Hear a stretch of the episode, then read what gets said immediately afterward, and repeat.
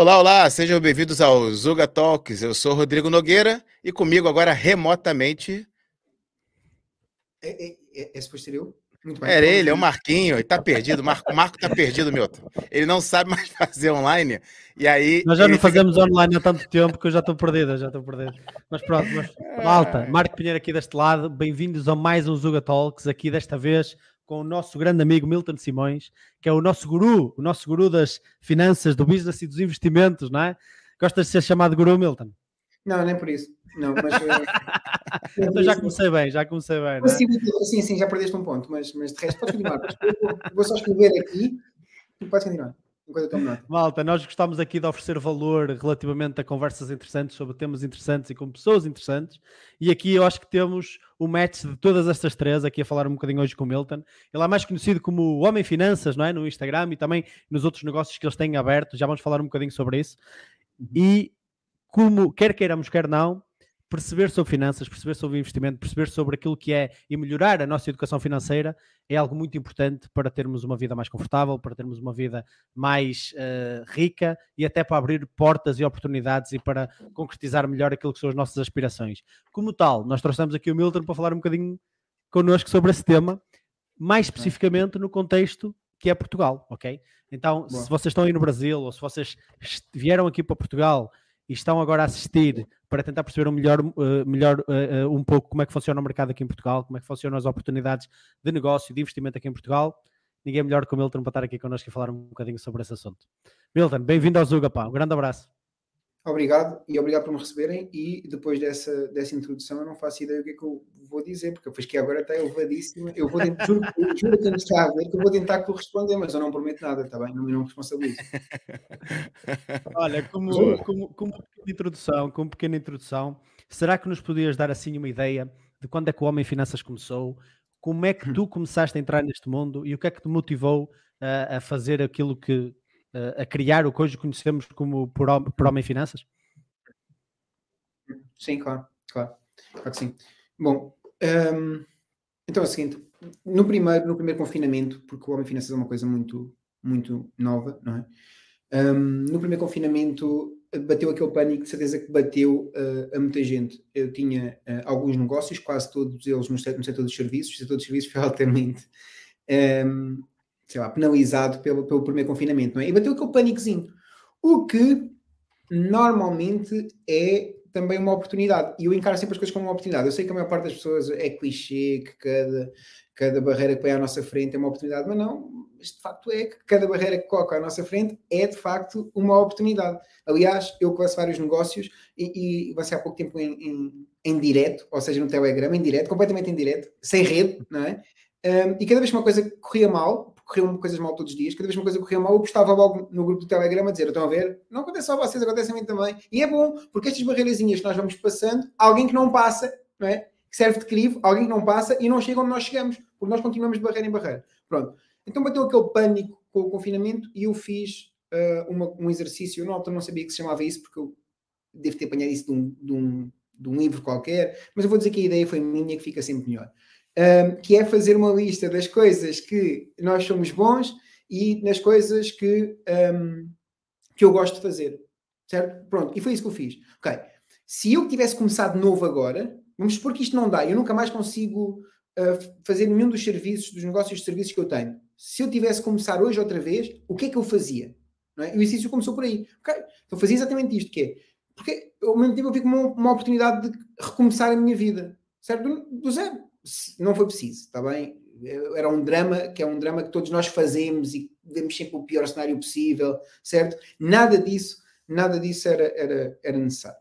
Mas de qualquer maneira, eu fiz, fiz uma lista das coisas que eu gosto, fiz uma, uma lista das coisas que, que eu sou bom e as qualidades que eu tenho, e, e, eu vi que, ok, eu percebo de marketing digital, uma coisa que eu percebo muito bem, uh, finanças é uma coisa que eu percebo muito bem, pelo menos as notas na minha faculdade, no mestrado, fiz o mestrado e na, ao fazer mestrado, a minha tese era sobre criptomoeda, que era uma coisa que toda a gente fala da criptomoeda, não estudou criptomoeda, não é toda a gente, mas de uma forma geral, está bem? Não estudou criptomoeda como eu estudei, não passou, não fez os estudos que eu fiz, não, não tirou as formações que eu tirei, as especializações que eu tirei em criptomoeda, E, um, e portanto eu vi que isso era uma vantagem. E olhando para aquilo, não é? O que é que eu tenho? Olha, tenho sentido de humor, às vezes mau, e é discutível, eu compreendo isso, mas tenho sentido de humor, uh, percebo de finanças, percebo marketing digital, percebo de criptomoeda, ok, ok, vou fazer uma página de finanças pessoais e percebo negócios, não é? Sou formado em gestão e tenho vários negócios.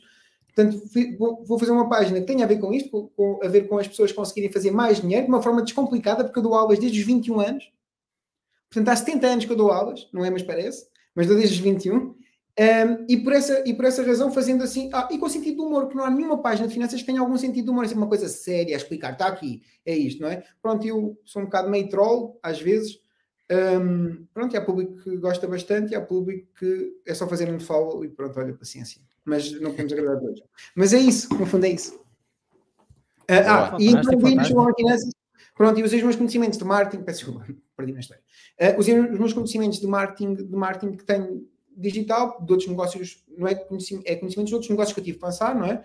Uh, para avançar a página, pronto, e no espaço de menos, sei lá, quando começámos a sério, se calhar há um ano atrás, foi quando começámos mesmo a sério, e quando começámos a sério, pronto, conseguimos 27 mil seguidores, o que no Instagram é, é qualquer coisa, não é? E também estamos há dois meses no TikTok e temos, sei lá, 17 mil seguidores, uma coisa assim. Portanto, a coisa tem funcionado, Epa, tem funcionado bastante bem.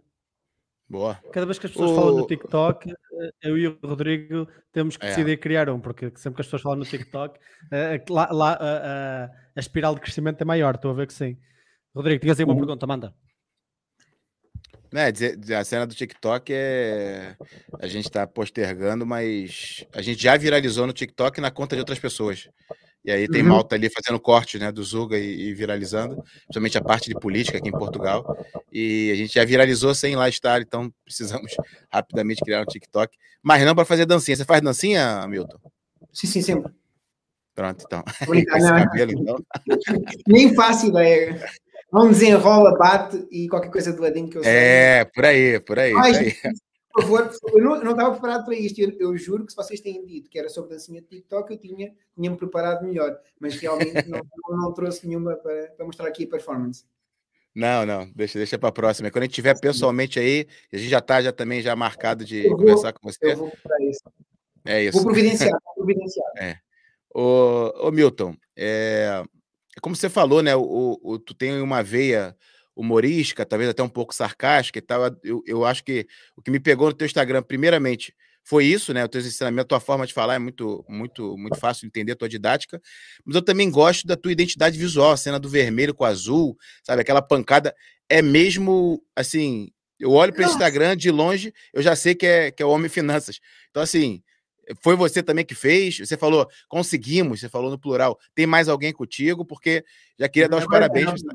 Bom, Bom, ah. então a teoria é simples. Eu vou, vou, vou, vou, passar a teoria porque por trás da cor. Eu vou passar a teoria por, por trás da cor porque é mais, é mais, simples, porque nunca ninguém tinha feito essa pergunta e eu nunca tive a oportunidade de dizer isto em lado nenhum. Um, então é o seguinte: há, há, um modelo de marketing eh, que eu adoro, adoro esse modelo de marketing, é o modelo de marketing que eu gosto mais. Uma coisa recente é de 1922, portanto tem 100 anos, é?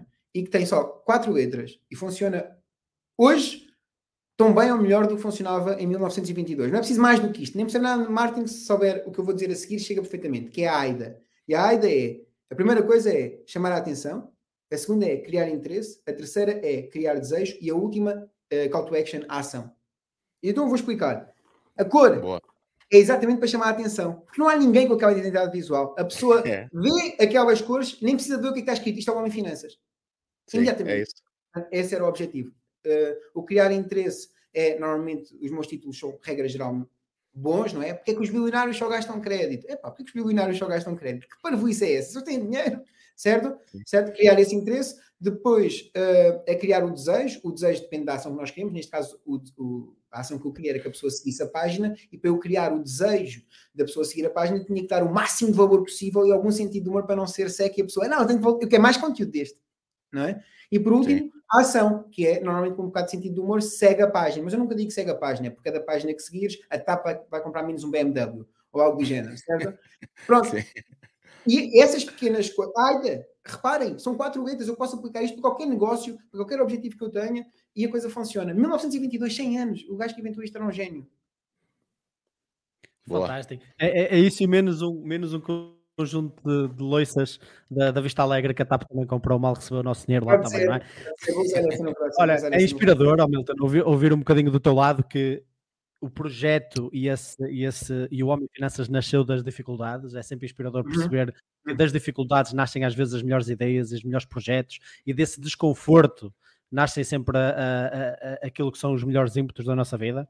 Mas eu vou-te uhum. pintar aqui um cenário, e principalmente okay. para uma malta que nos está a ver do Brasil, se calhar é um cenário que lhe está a chegar cada vez mais, que é o quê? Okay. Portugal, o país onde tu não vens para enriquecer, é o país onde tu vens para ter segurança, é o país onde tu podes criar uma família com relativa tranquilidade, é um dos países mais seguros do mundo, mas não é um país para enriquecer, é um país onde te roubam quase tudo em impostos, é um país onde uh, existe muita, muita, muito compadrio naquilo que são as relações estatais, e é um país okay. onde se tu queres ficar rico tens que emigrar, não é? Esta é a história que nos contam. Uhum. Este é o cenário que nos contam cada vez mais. E agora com a inflação aumentar e aumentar e aumentar, muito uhum. possivelmente, já vimos por aí, vários vídeos a chegar ao uhum. Brasil a dizer, malta, vir para Portugal já não era fácil, agora está dificílimo. Uhum. E então, para os uhum. portugueses que estão aqui, dificílimo continua, não é?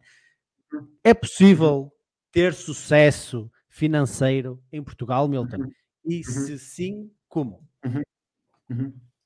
Bom, eu acho que é sempre possível ter sucesso em, em, Portugal, aliás. Eu durante a minha vida tive várias propostas, quando trabalhava ainda por conta de outra pessoa, tive várias de, outras, de outra pessoa, na realidade, praticamente só tive um patrão. Um, eu tive várias propostas a ganhar bem fora do país, não é? Como se calhar todos nós temos, não é? E nunca, e nunca aceitei porque acredito no nosso país. Agora, curiosamente, eu sou capaz de sair, mas sou capaz de sair porque posso estar em qualquer ponto do planeta, não é de sair do nosso país, certo? É porque eu posso estar em qualquer ponto do planeta e fazer o que me der na telha e se calhar vem um ano temático ou um tema qualquer e vou só fazer aquilo. Mas, mas, o que é que eu acho? Como é, como é que se faz? Acho que é possível sim. Como é que eu acho que faz? Eu acho que se faz se o brasileiro for ele próprio aqui. No sentido em que eu amo o Brasil, de morte. Uh, eu acho que já tinha comentado até. Um, já fui ao Brasil imensas vezes. Eu só, só, este ano já fui, o ano passado fui também. O ano anterior penso que não foi por causa do corona, mas foi no outro anterior. Um, eu amo o Brasil de morte. E eu acho que o Brasil tem muita coisa que Portugal não tem. E hum, se nós jogarmos em casa, no sentido em que se nós fizermos aquilo que nós conhecemos, ganhamos mais vezes, por isso é que toda, a gente quer jogar em casa. Não, não perguntam ao Futebol Clube do Porto ou ao Benfica se quer jogar fora, não quer jogar em casa.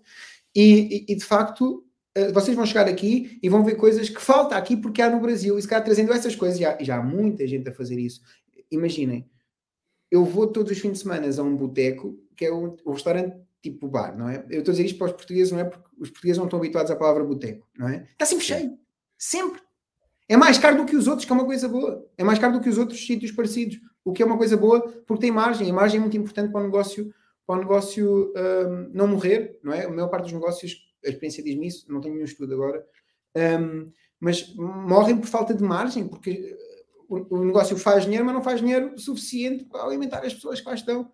E normalmente são esses pequenos erros de gestão, portanto, é um negócio bem gerido, etc. E eu acho que isso vai ser cada vez mais a moda cá, não só, não só porque uh, o brasileiro sente saudades do Brasil e, como é óbvio, é sempre bom ir a um sítio desse e estar a ouvir um samba ou estar a ouvir seja lá o que for, uh, mas também porque os portugueses absorvem, e para já, um, conhecem muito bem a cultura brasileira, dois, absorvem a cultura brasileira como se fosse deles.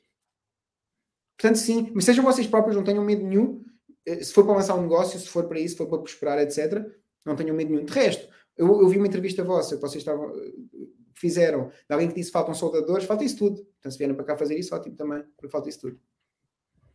Boa. É porque. É, porque, é verdade, eu, é verdade. Eu, ultimamente, eu tenho. Deixa eu só bloquear aqui, peraí. O chat. Eu, ultimamente, é, eu tenho mudado um pouco esse.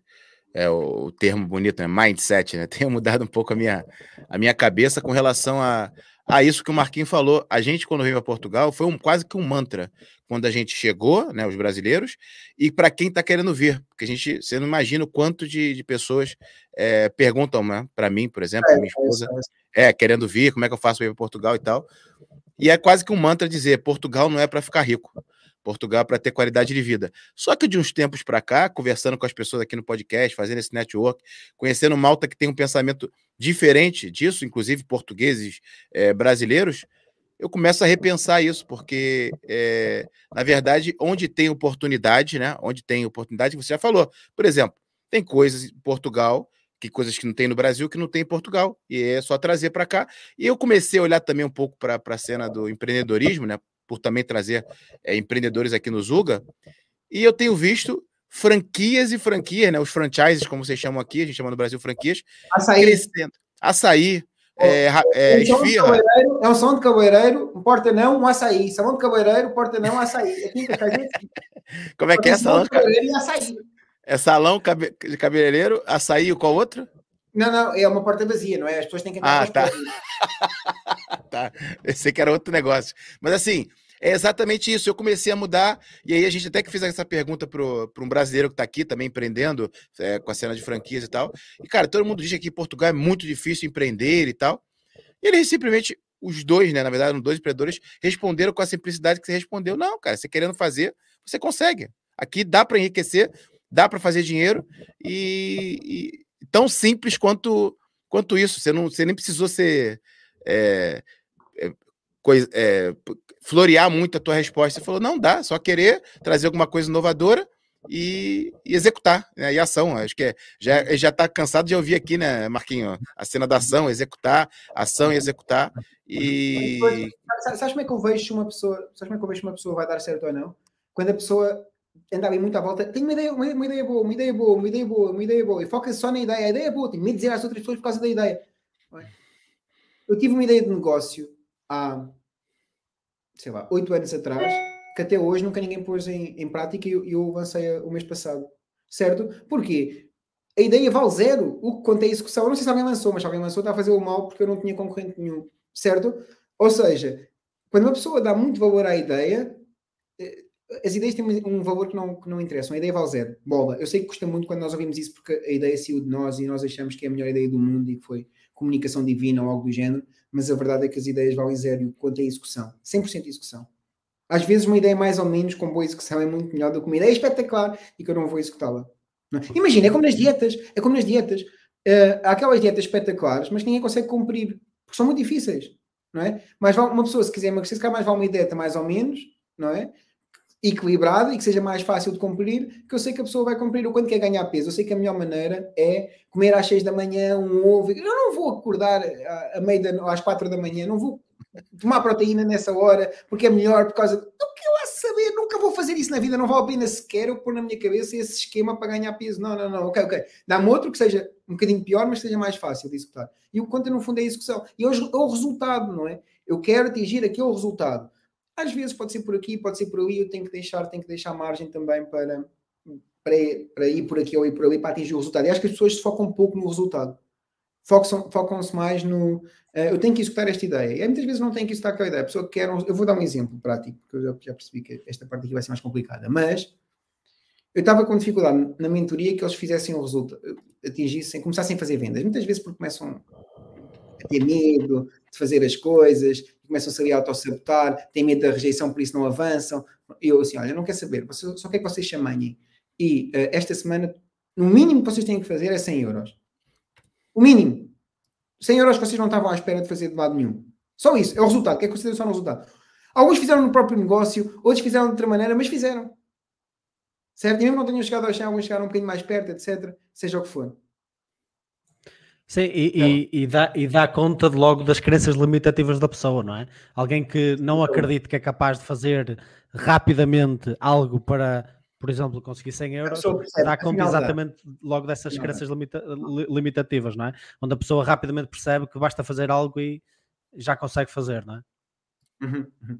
Voltando, voltando, voltando ao, ao- ao facto, porque é que eu acho que é- essa é a parte que eu acho que a minha função é importante, que é mostrar às pessoas, e, e o facto de eu ter feito aquilo sem rede, não é?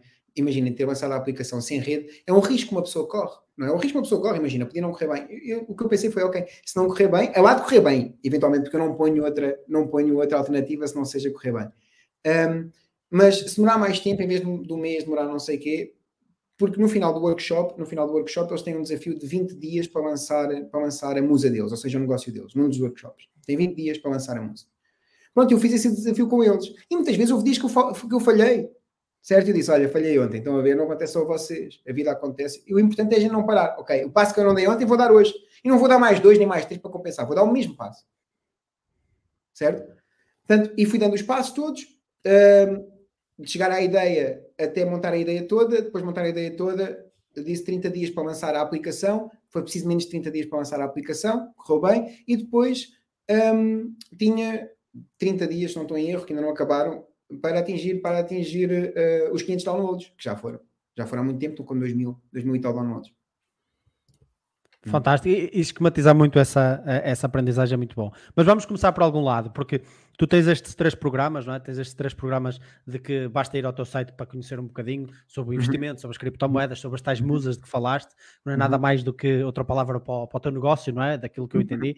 Uh, desculpa? Um negócio automatizado, ou seja, que imagina, a ideia não é só criar um negócio, é criar um negócio que eu possa estar em qualquer ponto do planeta e o dinheiro esteja, esteja a cair, não é? Que esteja automático, não precise de mim. Porquê? Porque muitos amigos meus dizem que têm um negócio e a verdade não, têm um trabalho das 8 às, às 8. São, escravos, 8, são, são escravos do próprio negócio, não é? Autoemprego, é autoemprego, não é um negócio.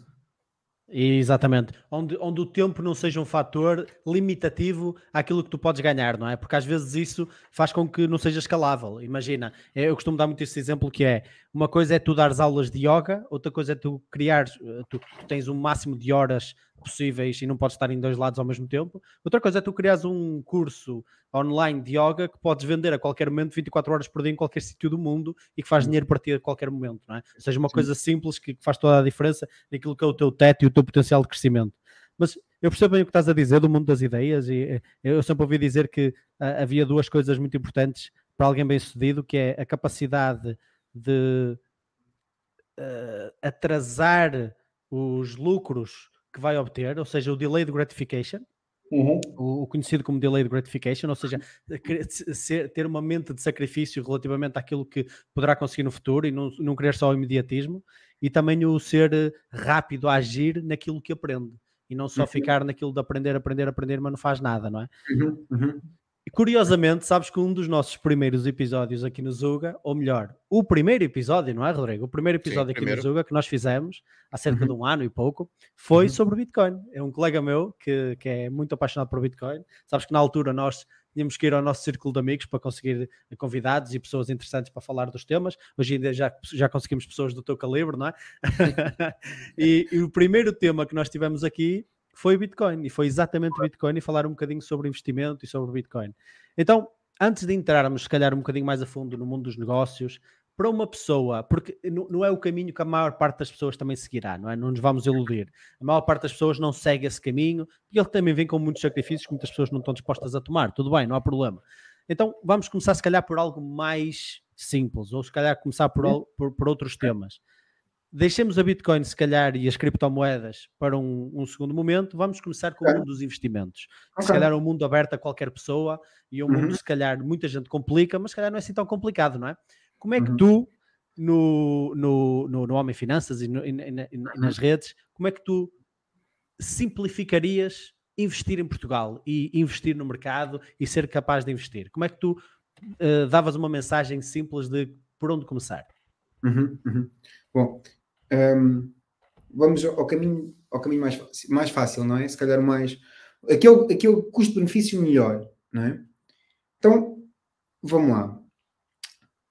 Se calhar um, temos que olhar para aquilo que os grandes investidores dizem. E, e, por exemplo, o Warren Buffett diz que o investidor comum, e por investidor comum, o que ele está a dizer na realidade é a pessoa que não estudou, certo? Que não estuda investimentos, não sabe nada de investimentos, certo? o que é que ele devia fazer? Não é? E o Warren Buffett, que é provavelmente o melhor investidor de sempre, não é? tem uma resposta a isto. E, cara, devíamos ouvir o que ele diz. Não sou eu o que diz que era eu, mas não sou, infelizmente. o, que, o que Warren Buffett diz é uma pessoa normal devia, devia investir no, num, num fundo indexado de, baixa, de baixo custo, não é? todos os meses, não é?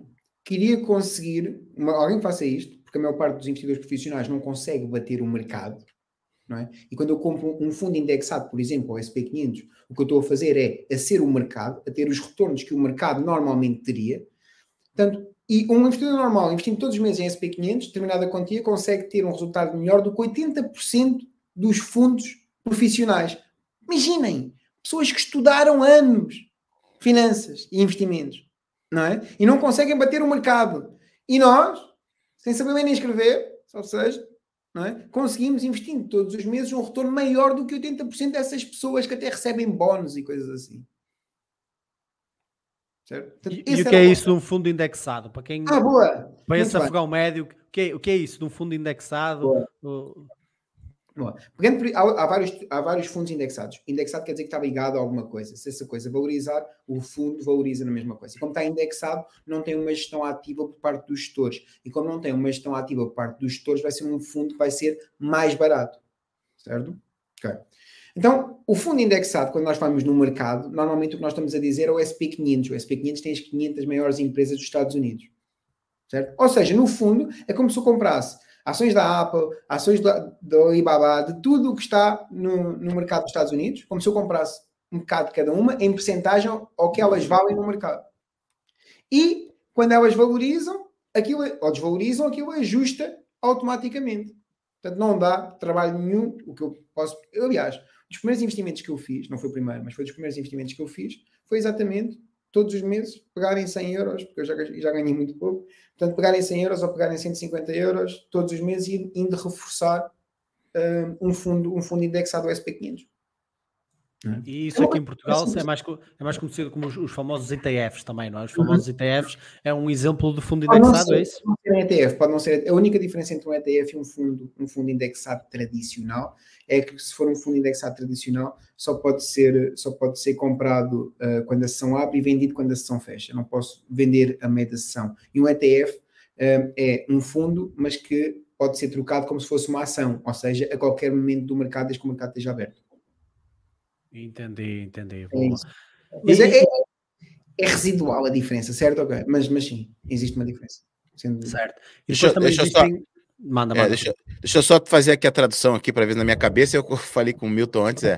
Pode falar português de Portugal, que tem um Brasil aqui para traduzir para a malta do Brasil. Obrigado, obrigado. Quem não está entendendo nada. Mas assim, para eu entender, a tua recomendação hoje, por exemplo, chegou aqui um brasileiro, quer investir aqui, o cara, o cara investia no Brasil, sei lá, tinha cenas dele lá no Brasil, as ações dele, tinha, por exemplo, fundo imobiliário, que é muito famoso lá no Brasil também. Ele vem a Portugal, quer uhum. começar a investir em algo talvez seguro e uhum. que ele não, não, não, tem tempo de estudar, o cara está trabalhando, tem família. Okay, okay. Vai, então, vai. alguns dados curiosos acerca do SP500, ok? Sim. O SP500, que só existe desde a década de 50, mas se eu comprasse as 500 maiores empresas dos Estados Unidos, nos últimos 150 anos, na realidade 149 anos, porque só há estudos para 149 anos, um, nos últimos 149 anos, o que acontecia é que não há uma. Se tentasse encontrar uma pessoa que tivesse guardado SP500 durante 20 anos e tivesse perdido dinheiro, esse fundo tivesse desvalorizado, eu não ia encontrar, porque não existe. Tá bem? Nunca ninguém ganhou, nunca ninguém guardou uh, SP500 durante 20 anos e perdeu dinheiro. Nunca. Isto nunca aconteceu até hoje.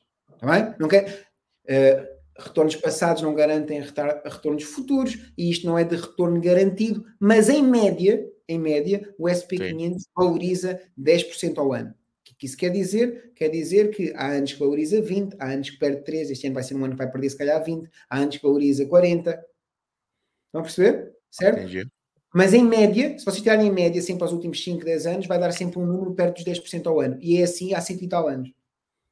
E aí, e aí, como é que a pessoa começa, por exemplo? Eu, particularmente, não tenho, não tenho conhecimento nenhum. Imagina ser uma pessoa vindo do Brasil para cá também, sem conhecimento nenhum.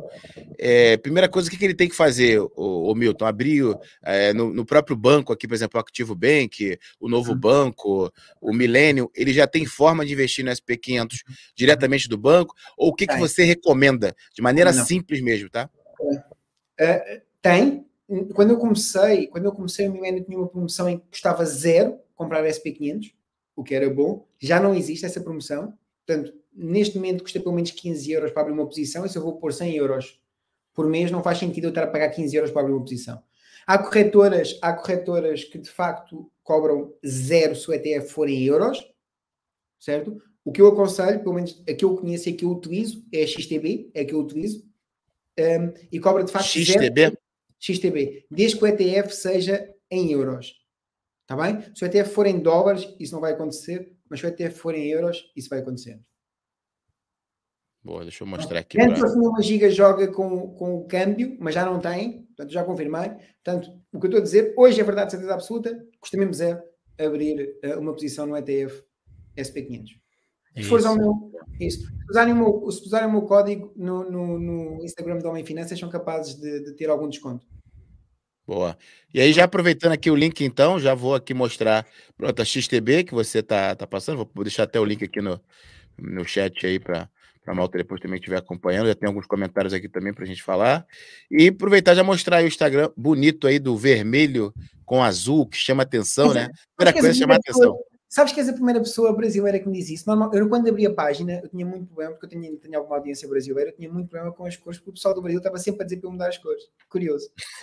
Não, pô, adorei. Curioso. Adorei, adorei as cores e adorei o jeito que você faz os posts também, que é, uhum. né, para reforçar as tuas cores. Isso. E, e a tua logo, que é o super-herói das finanças, é isso? Isso é o Homem Finanças, não é? Era essa. Sem financeiros, é.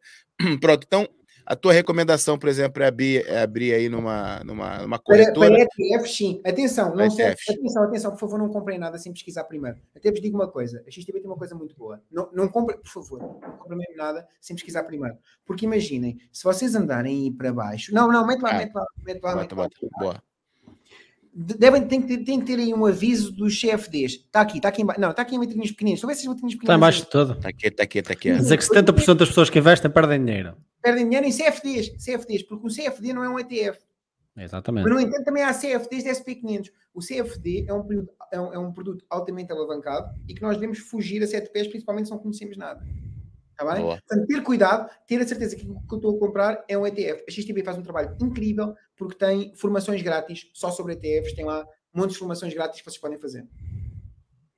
Bom, já fica aí uma dica, uma dica de ouro, não é? Então, ETFs e investir no SP500 é, é uma, uma das formas mais básicas, como, como, como é o disse Warren Buffett, Buffett, não é? Então, Exatamente, como disse Warren Buffett. Quem contrariar, quem sou eu para contrariar o Warren Buffett, certo? É isso, quem, quem és tu para contrariar o, o, investidor mais bem sucedido de todos os Exatamente, tempos, não é? Como é como é óbvio. Agora, diz-nos uma coisa, o que é que faz a diferença depois entre a pessoa que vai colocar 100 euros no SP500, se calhar Pronto, eu não quero estar a entrar no cerne da questão. O, o meu ponto é, diz-nos o que é que faz a diferença entre ter resultados significativos investindo no SP500 ou ter resultados quase insignificantes. De certeza que existe um conjunto de boas práticas e hábitos que alguém deve tomar para investir. Porque alguém agora pode perguntar, ok, mas, oh, oh Milton, esta altura não está muito boa para investir, pois não, esta altura está em tudo em queda, vou, vou investir, se calhar vou perder na próxima semana 5 a 10%, tipo, pá, se calhar vou esperar um bocado, se calhar invisto daqui a dois meses, o que é que tu achas? Ou seja, que hábitos é que uma pessoa que investe deve ter e que boas práticas é que deve utilizar? Simples. Para já, primeiro, antes de começar a investir, deve ter um fundo de emergência, certo? Eu acho que isso eu não disse, não é? Mas é, essa é a primeira, primeira coisa. Porque senão vão precisar de dinheiro, vão buscar, vão buscar aqui e pode não estar mais valorizado, pode estar desvalorizado. Exatamente. Certo? Portanto, essa é a primeira coisa, a primeira coisa. E depois, tudo o resto é muito simples, que é, chega ao final do mês e primeiro vocês pagam-se a vocês e depois é que pagam as outras pessoas todas. Tá Eu conheço muito pouca gente que primeiro se paga é o próprio. Ou seja, chega ali e não interessa se é 10%, se é 20%, 10 a 20%, tem que haver ali, pode ser mais, não tem mal nenhum, mas 10 a 20% tem que haver ali um montante que primeiro é para mim, este é para mim. Ou seja, este eu vou pôr de parte, ao fundo de emergência primeiro e a seguir ao fundo de emergência para investir. Certo? Primeiro paguei-me a mim. E agora com o que sobra, vou pagar as outras coisas, vou pagar as contas, vou pagar. Certo? Mas primeiro recebo eu. Eu recebo primeiro. A maior parte das pessoas recebe ordenado e não se paga ela própria. Tá e depois quando vai, foi na cerveja, foi no chope, foi. É chope, não é? É chope, é chope. Foi no vinho, foi no chope de vinho que vocês inventaram também. É, inventamos também essa. Vai nessas coisas todas, não é? Vai nessas coisas todas e eu não, não fiquei com nenhum do meu dinheiro do, meu ordenado. Eu não fiquei com nenhum. É? Certo? Portanto, Ou seja, essa... envolve muita disciplina também relativamente a eu pagar-me primeiro, como tu, como tu usaste essa expressão, significa que eu tenho a disciplina de priorizar os meus investimentos e depois uhum. Eh, faço budgeting relativamente ao restante e não o contrário. Eu não, eu não faço. Porque, tipo... Exatamente, isso mesmo, isso mesmo. Até porque todos nós, eu lembro-me de ter que gerir muito pouco. Atenção, eu sou uma pessoa que poupa para aí 80% do que ganha. Para aí, perto. Eu perdo, invisto, perto de 80% do que, do que ganho. Um, porque posso. Porque houve uma altura em que se eu poupasse 80% do que ganhava, passava fome. E não pagava alguém, certo? Okay. Mas é verdade, mas, mas, o facto de eu me pagar a mim primeiro, e muitas vezes pagar a mim primeiro e ter o meu dinheiro em sítios em que é difícil aceder, não é? cortar o acesso, em que é mais difícil eu aceder, fazia com que eu tivesse que uh, arranjar outras soluções para conseguir pagar alguma despesa imprevista que acontecesse. E muitas vezes ia fazer qualquer coisa a mais, olha, posso fazer mais umas horas, seja o que for, não for para, para safar aquele mês. Certo? Porque vinha aí uma despesa extra. E a verdade é que, se nós pensarmos um bocado, acontece comigo e se calhar também acontece com vocês, que é aparecer um pagamento completamente inesperado, uma coisa completamente. e o dinheiro aparece.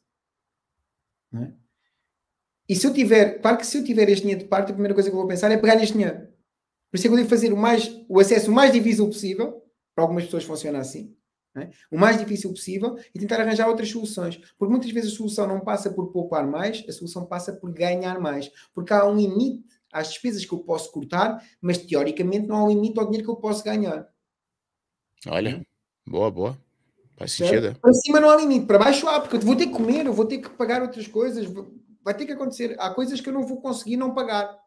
Não é? Eu posso ir ao Starbucks e fazer café em casa, ok, certo. Okay. Acho isso ridículo, mas eu compreendo quem, quem defenda, certo? Mas há coisas que eu não vou poder cortar, não vou poder cortar na comida, não vou poder cortar no abrigo, não vou poder cortar em nada disso. É? Portanto, para cima não há limite. E depois outra coisa que eu acho que ajuda muito, que é, eu se calhar digo aqui muita coisa que vocês não estão habituados a ouvir. E não estão habituados a ouvir porque no vosso círculo de amigos esta conversa não acontece certo? E o sítio onde eu me coloco, as pessoas que eu escolho para ter conversas, são muito importantes. Tanto vocês disseram aqui, desde que eu faço este podcast, isto mudou, isto mudou, isto mudou, isto mudou. Porquê? Porque estão a falar com pessoas diferentes, não é? E a verdade é que, se eu tenho sempre o mesmo núcleo de amigos, que a única coisa que falam é de bola ou do Big Brother, eu vou perceber de bola e do Big Brother. O que não tem mal nenhum se eu tiver um canal no YouTube sobre bola e Big Brother. Isso é incrível! Parabéns, go for it! Vai! Faz sentido? Sim. Mas caso contrário, não me serve de nada ter visto 50 vezes a mesma jogada para ver se é penalti ou não, para ver se o árbitro muda, ou uma opção que já foi no domingo passado, já passaram 4 dias, o gajo não vai voltar atrás. É verdade. Certo? A verdade é que quando eu estou com amigos, a única coisa que eles falam é negócios e investimento, amigo, eu vou perceber de negócios e investimento. No primeiro dia eu posso não perceber, no segundo também posso não perceber, mas eu por burro não passo e eu nem que eu vá para casa estudar, mas eu hei de conseguir conversar com eles certo? E vamos esforçar, tal como eu me esforcei para conhecer, para saber de bola, não é? E do Flamengo e do Palmeiras, também, também me vou esforçar para saber de investimento. E o que é que é um SP500, o que é que são rates, e o que é que são ETFs, e o que é que é isso tudo. Boa, pá, porra, dicas valiosíssimas já, não é? Colocarmos-nos no contexto correto, rodearmos-nos das pessoas certas, pelo menos das pessoas que também aspiramos ser, não é? E, e para, para, Pode não ser o melhor do mundo. Pode não, imaginem, eu, eu e eu podemos ser os dois uma bosta eu e o meu amigo imaginário que está aqui, podemos ser os dois uma bosta. Mas se nós só falarmos sobre aquilo, a gente vai contrariando um ao outro, não é? E dessa, dessa discussão há de sair ali qualquer coisa e vamos ser os dois melhores. É mais importante ter alguém que queira falar daqueles assuntos do que ter alguém bom, está bem? Porque é difícil, oh. se não tem nada a oferecer, é difícil encontrar alguém bom. mentira, há uma maneira de encontrar alguém bom. Foi a maneira como eu encontrei quando não tinha ninguém que é biografias de pessoas que já fizeram. Porque nós, quando vemos as biografias, é uma coisa muito engraçada, percebemos que aqueles animais são animais como nós, são iguais, são seres humanos como nós, cometem erros, têm medos, etc. Igual, tudo igual. Não é? Só que tiveram alguma determinação e foram até ao fim. Cada vez que apanharam uma barreira, em vez de pensar, eu sou uma bosta e não consigo fazer isto, é ok, ok, ok, vou tentar ultrapassá-la. De barreira em barreira. Certo? Por isso é que é importante desmistificar essa ideia, desmistificar essa ideia que as pessoas são especiais e que atingem coisas porque são especiais, porque na maior parte das vezes não são. Boa. E fazendo um link que tu falou logo no, logo no início dessa, dessa tua fala, é, eu acabei de ler agora, ela deve ter um, dois meses, Pai Rico, Pai Pobre, né? Que acho que é quase que uma, uma bíblia, né? Para investimento, para uhum. esse não só de investimento, para pensamento também, né? É, uhum. do básico, né? Do ativo e do passivo. É, e aí tem um capítulo que diz exatamente o que você está dizendo, que é, é não tem limite para cima. Então, se você quer se dar ao luxo né, de, de gastar mais, de ter mais um dinheiro para aportar mais coisas e tudo mais, para investir, para poupar, é, você pode fazer hora extra, você pode arrumar um segundo trabalho. E eu já vi no teu Instagram, eu achei assim excepcional. Eu estava aqui olhando para o lado, porque eu estava buscando o teu Instagram, mas não achei.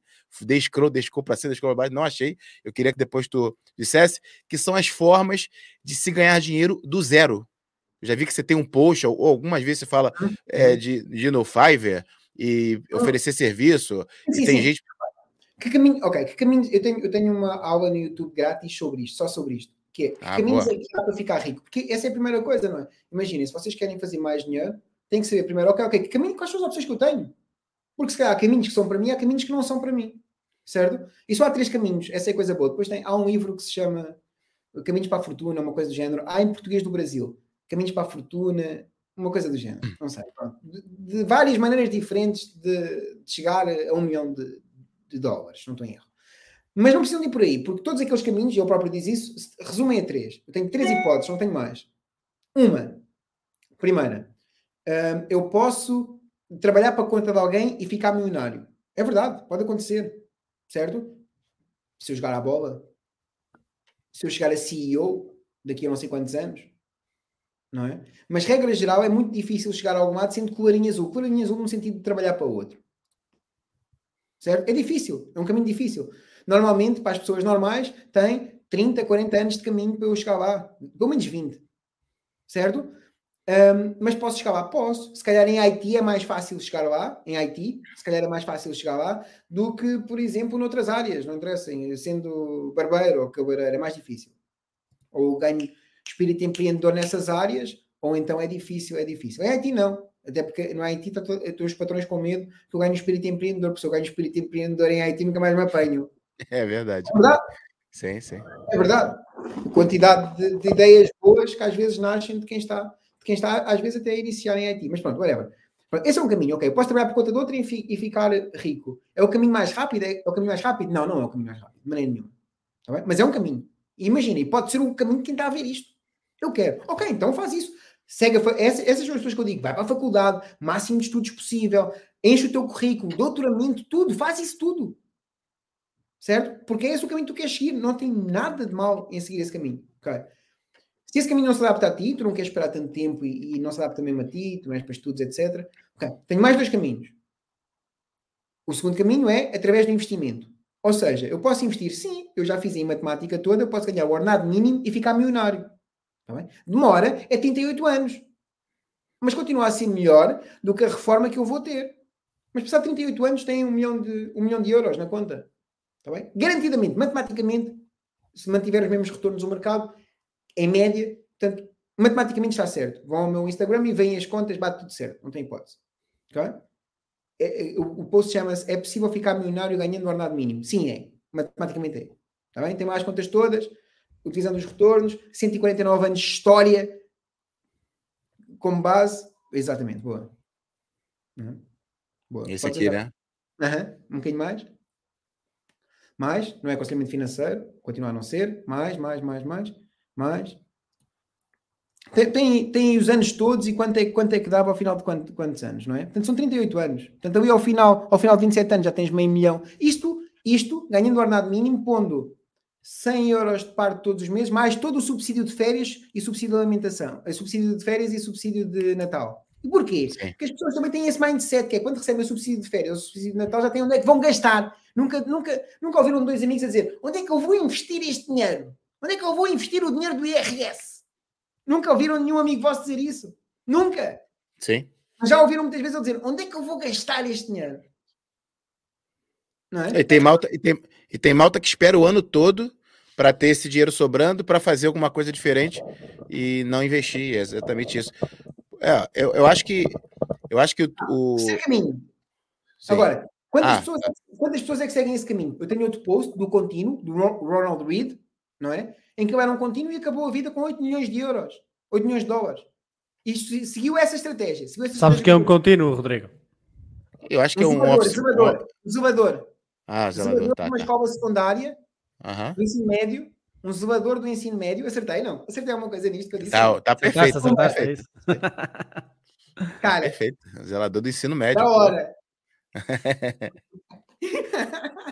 Muito bem. Um, tem, tem, esse exemplo do contínuo, do zelador, que juntou 8 milhões, de, 8 milhões de dólares durante a vida e chegou ao final da vida de que aquilo que queria ter, porque ele chegou ao final da vida e doou aquilo à biblioteca e ao hospital da cidade. Certo? Um, portanto, esse é o segundo caminho. Depois tens o último caminho, que é ser empreendedor e abrir o teu negócio. E tem risco, claro que tem risco, não é? Mas é o caminho mais rápido, sem dúvida alguma, é o caminho mais rápido, e é o caminho que mais, mais é seguido. 88% dos milionários têm um negócio. Isso quer dizer qualquer coisa, quer dizer que a maior parte das pessoas que têm dinheiro têm um negócio. Aliás, se vocês conhecerem alguém que tem muito dinheiro, o mais provável é que essa pessoa tenha um negócio. Um negócio, sim. Ou isso só está na política, não é? Sim. Sim. Basicamente há um quarto caminho, que é roubar negócio. também. Roubar também é o quarto caminho, mas nós, nós aqui não, não vamos, não vamos, Tem não negócio, vamos dizer às pessoas para irem para políticos porque nós Sabes não digo, gostamos sabes do, do mundo sabes criminal. digo, é? Sabes, sabes uma coisa engraçada que eu acho que nunca contei? Eu tenho um tema por ano. Por ano, todos os anos há uma coisa que, hum, que, eu, que eu nunca fiz e quero fazer e faço naquele ano. E hum, eu gosto de ter um tema por ano. E houve, houve um ano em que o tema era entrar na política. Eu não percebi nada de política, etc. Uh, e a verdade é que, passado seis meses, era deputado municipal no Conselho, no Conselho de Seixal. Eu estive lá, eu estive lá, mas já me curei. Mas eu estive lá. No Seixal, no. Seixal, então, eras deputado comunista, de certeza. Não era, não, não era. Estou a brincar, estou a brincar. Não pode, é- era impossível uma pessoa com uma mente capitalista e empreendedora como tu ser deputado, ser deputado comunista. Mas voltando aqui ao tema das finanças, senão eu perco-me rapidamente a falar de política, não é? Voltando aqui ao tema das finanças, tu, por exemplo, deste aí o exemplo de que alguém com o salário mínimo pode chegar, passado 38 anos, claro, usando ah, dados históricos, ah, ter um milhão. Isso parece quase impossível. Isso é tudo, porquê? Por causa de uma coisa que as pessoas às vezes nem sequer conhecem, que devia ser a primeira lei da, da, da matemática que as pessoas deviam aprender no primeiro ano, que é sobre os juros compostos, não é? Explica aí à malta como é que isso funciona. Estava a explicar tão bem. Ah, agora vou só interromper uma boa explicação, mas tudo bem, eu vou fazê-lo. Ahm, portanto, o, o que acontece com o juro composto é que o valor da valorização, não é? É no fundo reinvestido. Dividendos são reinvestidos e em vez de, ahm, imaginem, se é 10% ao ano, o que vai acontecer é que no segundo ano já vai ter 10% a mais do primeiro. E isso parece que não, mas faz uma coisa que o Warren Buffett fala, foi assim que o Warren Buffett ficou rico, eh, e a que o Warren Buffett chama o efeito bola de neve, em que vai aumentando, vai aumentando, vai aumentando, e o crescimento é exponencial. Se eu vos mostrasse aqui, eu não sei se consigo partilhar uma coisa, consigo? Talvez sim, tiver, tem aí para você a opção de partilhar tem, a tela. tem, tem embaixo, olha, embaixo diz apresentar. Então, deixa-me só pôr aqui uma coisa. Vou pôr aqui hum, eh, investment. Vou fazer isso em rede também. Calculator. Mas as pessoas vindo, acho que é, acho que é outra. É, sim, claro. É isso, outra é coisa, fantástico, não é? excelente ideia. Então vou, vou aqui fazer, vou aqui fazer isto. Tenho aqui coisa para partilhar, apresentar, ok. Eu só tenho. Ah, compartilhar tela. Compartilhar tela. E agora, vou- se, se a tela foi ali para baixo, tem que clicar nela para ela aparecer aqui. Peraí, peraí.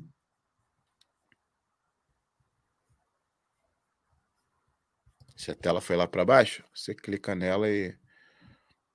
É, janela, peraí. Janela está aqui. Google Chrome Safari. Acho que é o Safari que eu quero. É, ok, partilhar.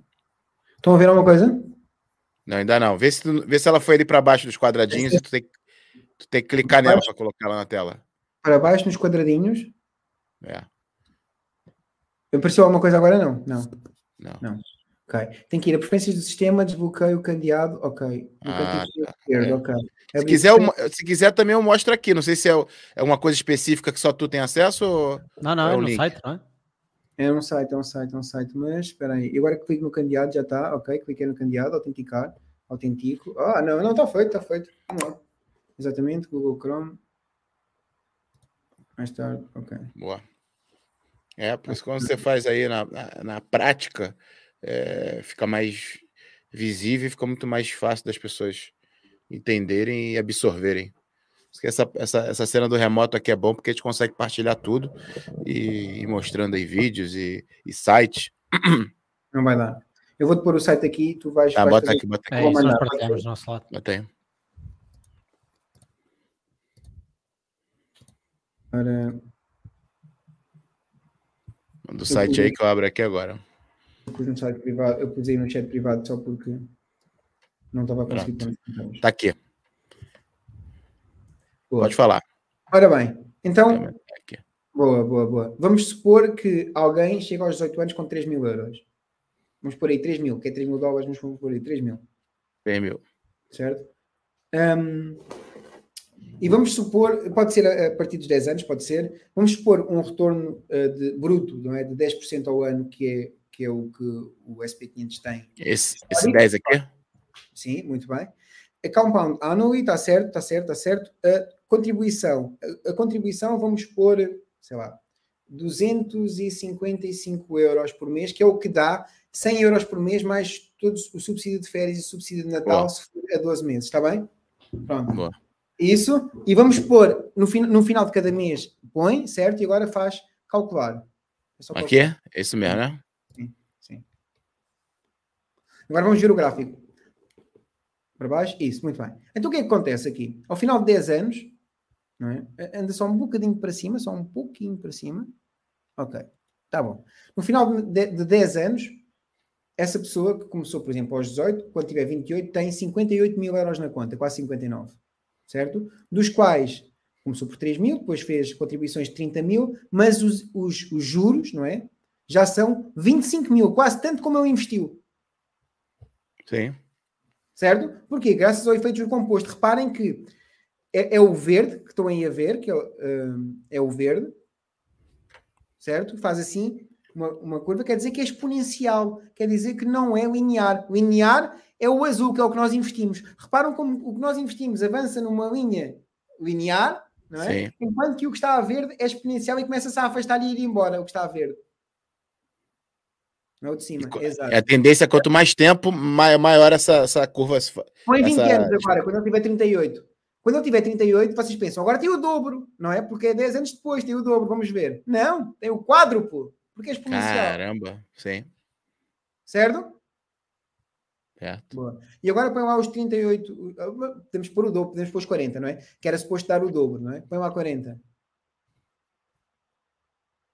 Pronto, um milhão e meio já. É, mais de quatro vezes. É, Exatamente, um milhão e meio. Porque é exponencial. Reparem como agora investir ou não investir agora é completamente desnecessário. Podem parar de investir, já podiam parar uns anos atrás. Não é?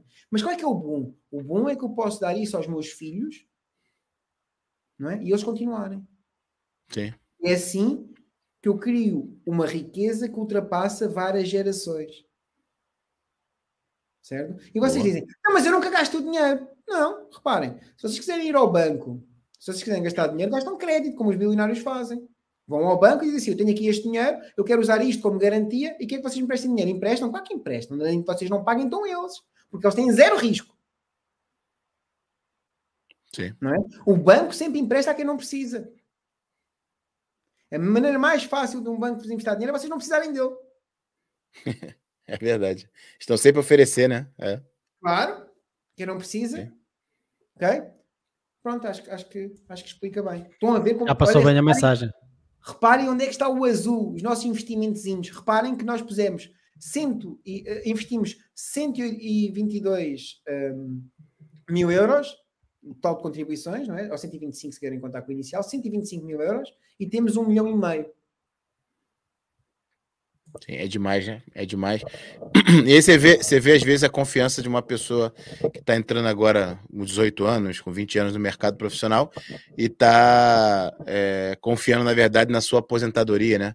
No, no, no, que ela vai receber da aposentadoria, que na verdade o risco, às vezes, é maior, né? Porque aqui em uhum. Portugal cada vez mais aumenta né, o tempo para você começar a receber, e o valor é irrisório, e uhum. é uma forma é uma forma de, de, de, aposentadoria muito mais digna, né? Você vai sair. Se fizerem, é. isto, se fizerem isto, vocês têm resultados melhores do que 80% dos investidores profissionais, pessoas que estudaram isto, trabalham para bancos e recebem bónus todos os anos. Exatamente. Eles até faziam aquela piada de que é, a, a, a, probabilidade de acerto ou de superação do SP500 em 80% dos investidores é a mesma coisa que macacos uh, mandarem dardos não. a uma parede, que eles tinham não mais é. probabilidade de acertar. Macacos, macacos é melhor.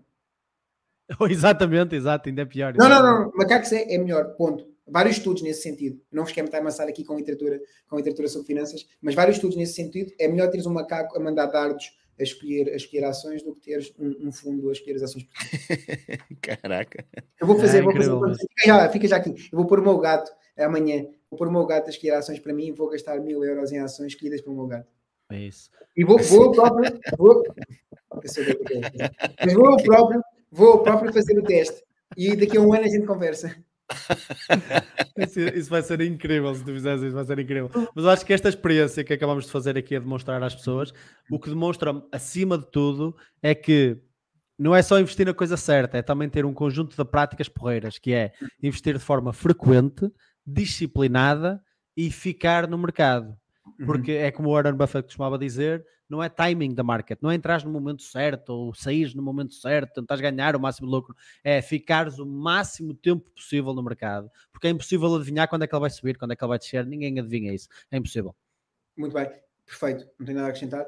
Eh, eu dou aulas de contabilidade financeira um, e de contabilidade ligada, ligada a, a, produtos, a produtos de investimento, não é? E uh, só há uma maneira, só, só há duas coisas que, eu, que nós falamos nesse, nesse ramo da matemática aplicada, que é a relação do tempo com o dinheiro. E há duas formas do capital crescer, não é? Ou eu tenho muito capital no início e vou ter muito rendimento, ou então eu ponho durante mais tempo. Também há outra coisa engraçada. Há muita gente que diz assim: não invisto porque não tem dinheiro. Mete lá aquele Instagram que tinha saído, aquele homem bonito, um, Homem Finanças, acho eu. Mete lá, mete lá aí esse Instagram. Boa. Uh, uh, pode ser, pode ser o, o do pode ser esse 8 milhões de dólares, o, o zelador que fez 8 milhões de dólares. Isso, boa. até, até chegar a um gráfico, é quase no fim, se faz favor. Até chegar a um gráfico. Hum. Sabem que gráfico é este? Não. A azul é alguém que pôs no SP500 10 mil dólares de uma vez. E a vermelho é alguém que pôs no SP500 40 dólares todos os meses, durante 20 anos. E olhem como com 40 dólares por mês ultrapassou os 10 mil euros de uma vez. Aquilo de não tem dinheiro para investir é um mito. Porque a pessoa que pôs 10 mil dólares de uma vez tem 37 mil dólares e a pessoa que pôs 40 dólares todos os meses tem 41 mil dólares. Mais! 5 mil, 5 mil dólares a mais. Não é? mais, uma, mais um bónus. Mais um bónus. O risco da pessoa de vermelho foi bem menor. Mas eu ia dizer mais qualquer coisa. Ah, é que a pessoa que pôs 40 dólares todos os meses durante 20 anos, não pôs 10 mil dólares, pôs 9.600 dólares, ainda por cima pôs 400 dólares a menos. incrível. E, e, e, outra coisa incrível é que essa pessoa vai provavelmente continuar a pôr durante mais 20 anos e, e o efeito vai ser exponencial. É aquilo, é? Exatamente, é aquilo que nós falámos há, há pouco. É exatamente eu, aquilo que nós falámos há pouco e que nós mostramos aqui. É, Milton, só voltando aqui também para ver se eu entendi e também passar para a malta de maneira clara. É, uma pessoa pode se perguntar, eu até fiz essa pergunta para mim mesmo, eu já, acho que eu já respondi, vou responder aqui para ver se eu tô, meu raciocínio está correto. Ah, mas eu não quero esperar 40 anos para gastar, gastar esse dinheiro. 40 anos, pô, eu não sei se eu vou estar tá vivo.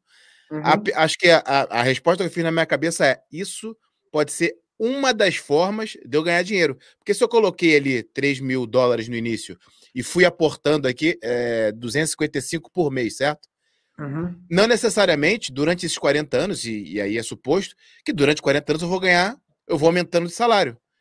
E, Sim, eu, claro, e aí, é Estamos a prever o pior cenário possível, como é Isso, óbvio. não. E outra, eu aqui, eu posso aportar 255 para como se fosse uma poupança minha para daqui a 40 anos, se eu tiver vivo, eu resgatar. Mas eu posso fazer outros investimentos, certo? Sim, Meu salário posso, de 2 mil. E posso pedir emprestado, e posso gastar crédito. Qual é que é o único tipo de dinheiro que não paga imposto? Crédito não é? Imaginem, se eu tiver, quando eu tiver 400 mil, eu posso pedir um crédito de 200 mil para comprar uma casa, e continuo, certo? Sim. Certo? E tenho, e tenho direito ao crédito. E posso muito bem ir pagando a casa, e posso muito bem ir pagando a casa com o dinheiro dos dividendos, passar por uma carteira de dividendos e ir pagando a casa com o dinheiro dos dividendos, por exemplo. Mas é certo? é isso que o pessoal. É isso que Imagina, uma coisa, o Zé Neves, o Zé, vocês deviam trazer aqui, o Zé Neves, eh, não é Zé Neves, ele é José Neves, que é o dono da Farfetch, não sei se conhecem Farfetch. A gente ah, trabalha na Farfetch. Farfetch. boa, boa, boa. O Far, pronto, o, o Zé Neves deve valer o quê? 2,5 bilhões de, de, dólares. Para aí, uma coisa assim parecida, ou 2,3, algo do género, não é? O Zé Neves não, não pega no multibanco, não mete no multibanco, no, o cartão no, no, multibanco, e não aparece lá. O, o seu saldo são 2,3 bilhões de dólares. Não aparece isso eu, eu vou supor, porque eu não sei qual é que é, eh, como é que ele gera as finanças dele, mas eu vou supor que a maior parte da riqueza dele, do net worth, está na Farfetch, não é? E o que ele faz é, tem um cartãozinho preto de crédito, não é? Que ele passa onde quiser, não é? Portanto, no fundo, provavelmente, muito provavelmente, ele gasta crédito e não, não, não, não está a gastar o net worth dele. Não é? Porquê? Porque ele pressupõe, e espero eu que bem, que daqui a uns anos as ações da Farfetch valem muito mais, não é? E portanto acaba por pagar, não é? Com os dividendos que recebe, com, com essas coisas todas, não é? Um, e, e, tem, e no fundo ele só paga juros. É? Muitas vezes, imaginem, se eu comprar um iate, não faço ideia se vou um iate ou não, não é? Mas muitos fazem isso nas Ilhas Cayman. Se eu comprar um iate, o próprio, eu compro o iate, passo o iate a crédito, compro o iate e o próprio iate entra no crédito como garantia. Ou seja, eu praticamente consegui um iate grátis. Tá Há quem faça isso com Lamborghinis, etc. Certo? E é assim que se compra um Lamborghini já agora. Por isso é que a maior parte da malta que, que vem com a treta do taxar os ricos e tax the rich, não, eles não percebem absolutamente nada sobre o, mundo real. Isso nunca vai resultar, não é? Porque é como tu dizes, quem gasta crédito não paga imposto, não é? Eu se pedir 200 mil euros em crédito, é certo e óbvio que vou pagar juros sobre aquilo, e quanto mais dinheiro eu tiver, menor vai ser o juro. Vamos imaginar que o juro até, vamos imaginar que o juro, no pior dos casos, que muitas vezes é menor, é 10%. É 10%. Uhum. É de certeza absoluta que uma pessoa naquele escalão de IRS, se ganhasse 200 mil euros, ia pagar 50%. E se contarmos os indiretos, ainda era mais 50%. Ou seja, uhum. é muito, muito mais fácil fugir a impostos ou, ou uh, uh, to todas essas políticas de, de, de, taxar os ricos e taxar quem mais ganha são completamente irrelevantes, não é? Porque as pessoas que mais dinheiro fazem sabem perfeitamente como multiplicar esse dinheiro sem ter que cobrar impostos nenhums. Não, como não. Muito bem, perfeito. Aliás, por exemplo, nem a Apple paga impostos. Um, nossa, vamos ver por aqui. Mas eu vou, eu vou tentar dizer aqui uma coisa que pouca gente sabe. Mas imagina, a Apple, há duas Apples, a Apple Europa e a Apple uh, Estados Unidos. Até há mais, mas, mas, vamos por estas duas. O dinheiro está todo na Apple Europa. Porquê? Porque quando chega, uh, porque a Apple Europa, um, está aí na Irlanda, e a Irlanda diz, já pagaste impostos noutro sítio, ou se tens sede noutro sítio, não precisas pagar impostos aqui certo? Pronto. E como um, a Apple tem sede em Jersey também, paga os impostos em Jersey, que é 0,0%. Não é, mas é quase, não é? Como é óbvio. Um, então o que é que acontece? O dinheiro da Apple aos Estados Unidos, quando chega para, para os lucros no final do ano, a Apple dos Estados Unidos diz assim: não, não tenho lucros nenhums. Como não tens lucros nenhums? Porque as patentes são da Apple Europa. E então o que é que acontece? A Apple uh, América tem que pagar as patentes à Apple Europa. Normalmente o valor dos lucros, não é? Aqueles milagres que acontecem, não é? Certo? E ainda passa pela Holanda, na Holanda as patentes quase não pagam impostos também, e só depois é que vai para a Irlanda. E a Irlanda diz: já pagaste impostos antes, não precisas pagar aqui. Não é? E o que é que acontece então? O que é que a Apple fazia quando a taxa de juros estava a 1% ou, ou, ou, ou menos, não é? Mas pronto, pá, 2% no máximo. A Apple pedia empréstimos até para pagar os ordenados. Certo? Porquê? Porque esse dinheiro que pedia empréstimo, ela tinha igual, não é? Uh, e até mais, uh, a render a 10% ao ano. Não é? No SP500 ou outra coisa qualquer que eles achassem que tivesse, não é? Ou seja, imaginem, mas vamos imaginar 10% ao ano que é a média, não é? O que é que acontecia? Aquilo já eram lucros que não eram pagos impostos, não é? E que estavam a render a 10% ao ano e eu estava a pagar 2%, ou seja, em cima dos lucros ainda fazia a diferença que são 8%. Dos lucros. Engenharia, engenharia financeira ao máximo. Não é? Pronto. O que levou que a Apple tivesse um problema, tivesse um problema que nós, todos nós estávamos a ter, que é dinheiro em excesso. Exatamente. Isso eu queria. Ó, vamos só aqui para os comentários rapidinho aqui, só dar um, um, alô aí, ó. Provavelmente é um, alguém que te conhece aqui, o, Milton. Walter Godinho, grande Milton, Boa. mandando aí pra gente logo no início da live. O Cláudio Cláudio Ribeiro diz: Milton, o homem dos cursos. Já agora, aproveitando o, o gancho, Quais são os cursos que você tem hoje, Milton, é, na sua, nas as suas plataformas de curso? Abre eu consigo site. mostrar aqui. É isso eu que eu falar. Tive, eu nunca tive nenhum curso. A única coisa que eu tive sempre foi o workshop. E o que eu faço é mais ou menos isto. Ah, é ok. lá e dou ferramentas. É? Imaginem, por exemplo, eu não sei nada sobre investir. O, o, o PEC, que tem os vários workshops que esgotaram todos, não é? que eu fazia workshops para, para 20 pessoas, 30 no máximo. Um, o que é que a pessoa fazia? Fazia um, um, teste de perfil de risco para a pessoa saber qual é, é o perfil de risco. É? A seguir, conhecia os ativos e depois traçava um plano. É? Eu dava-lhe as ferramentas suficientes para a pessoa traçar um plano de investimento para o resto da vida. Okay? Vou resolver esta parte da minha vida, que era um plano de investimento. Pronto, era isso. Certo? O de criptomoedas. Tinha um para a pessoa conhecer criptomoedas e ferramentas, como é que eu vou, quais é são as corretoras, etc. E depois outro com estratégias mais avançadas e a ver com a pesquisa que eu fiz para a minha tese de mestrado. E o das musas, e o das musas que basicamente são todas as ferramentas que eu quero avançar um, um produto, uh, um produto digital, seja o que for, um, para, lançar, para lançar o seu próprio negócio. Que ferramentas é que há? Como é que eu faço isto? Como é que eu construo isto? Etc. Portanto, são sempre workshops e têm só as ferramentas. Ah, e no caso das músicas, tem uma coisa mais que eu acho mais, mais engraçada, que é um desafio de 20 dias, meia horinha por dia, para a pessoa construir a ideia do seu próprio negócio. E no final construir. Que top. E tá aqui, ô, ô Milton, a pessoa agora tá ouvindo a gente, depois tá ouvindo, tá vendo essa live aí no YouTube, quer procurar, tá aqui no, nesse, nesse link tá, aqui. Aí. Então Boa. abriu aqui, ó. Vou até botar aqui mais um pouquinho. Workshops um cursos é a primeira coisa, que só tem workshops, é a primeira. Ah, ok. Boa. Produtos. Tem, ah. tem os workshops. As mentorias estão esgotadas, não estou a aceitar mentorias neste momento, mas tem o das musas, tem o, do, o das musas que é o, o verde, em baixo, o verde, verde tá. claro o das musas, o do meio, que é o de começar a investir, que é aquele que traça o perfil de risco e tem todos os tipos de ativos em que a pessoa pode investir, etc. E como é que vai investir, e o das criptomoedas, que tem desde o inicial até ao mais avançado, e depois podem aproveitar uma promoção que eu fiz, foi para os 125 euros do, do Costa, em que por 125 euros comprou os três em que está. Muito bom. Para a malta, a malta do Brasil que não sabe, aí o Antônio Costa, ministro, primeiro-ministro, né? Marquinhos me corrigiu, né? Ministro. É primeiro-ministro de Portugal, deu um auxílio aí muito bom para a malta. É, quem ganha menos de 2.700 bruto por, por mês é, vai ter um, um valor de 125 euros por essa brincadeira aí do Homem Finanças do Milton. Pegar esses 25 euros, aproveitar que ele não era programado, não era planejado, Exatamente. pega ele e gasta no curso do, do Milton aí. Começa, começar a investir em criptomoedas e criação de musas. O começar a investir, Milton, é uhum. com muito mais ênfase em Portugal, certo? Para malta que tem interesse em investir aqui, é, é, focado mais aqui ou também tu dá aí cenas do Brasil ou cenas dos Estados Unidos? Tu podes comprar criptomoeda e, e, e aceder às plataformas que também tem por criptomoeda, tem ETFs, tem ações, tu podes comprar isso tudo em corretoras, em corretoras que funcionem, funcionem no Brasil. Talvez tenham que mudar a corretora, se calhar nem todas funcionam no Brasil, mudar na corretora, mas tu tens ETFs, TSP500 no Brasil, quase certeza a custo zero. É uma questão de eu pesquisar. Mas quase certeza boa. que tens. O mercado no Brasil até é um bocadinho mais. Estava aí alguém a dizer, no Brasil também dá. Estava aí alguém a dizer nos comentários, a dizer, no Brasil também dá, também existe. É, exatamente. E agora, mudando aqui, se calhar um bocadinho, agora que já falámos um bocadinho mais a fundo do investimento. Deixa eu só matar aqui os comentários, Marquinhos. Só matar ah, aqui mata, os comentários. Mata, desculpa, vai, vai, é rapidinho aqui, é. É rapidinho aqui, só matar os comentários e dizer que, pronto, o Gás falou aqui dos cursos. Depois o Mauro Magliano. Tema interessante e polêmico. Acho que era logo no início, a gente estava falando é, das cenas dos investimentos ali. É, uhum. Analista investidor, ganhar dinheiro dormindo, riso. Esse uhum. analista investidor, um amigo meu também, tá com um canal no YouTube top demais. Também é investidor aí, já mais de.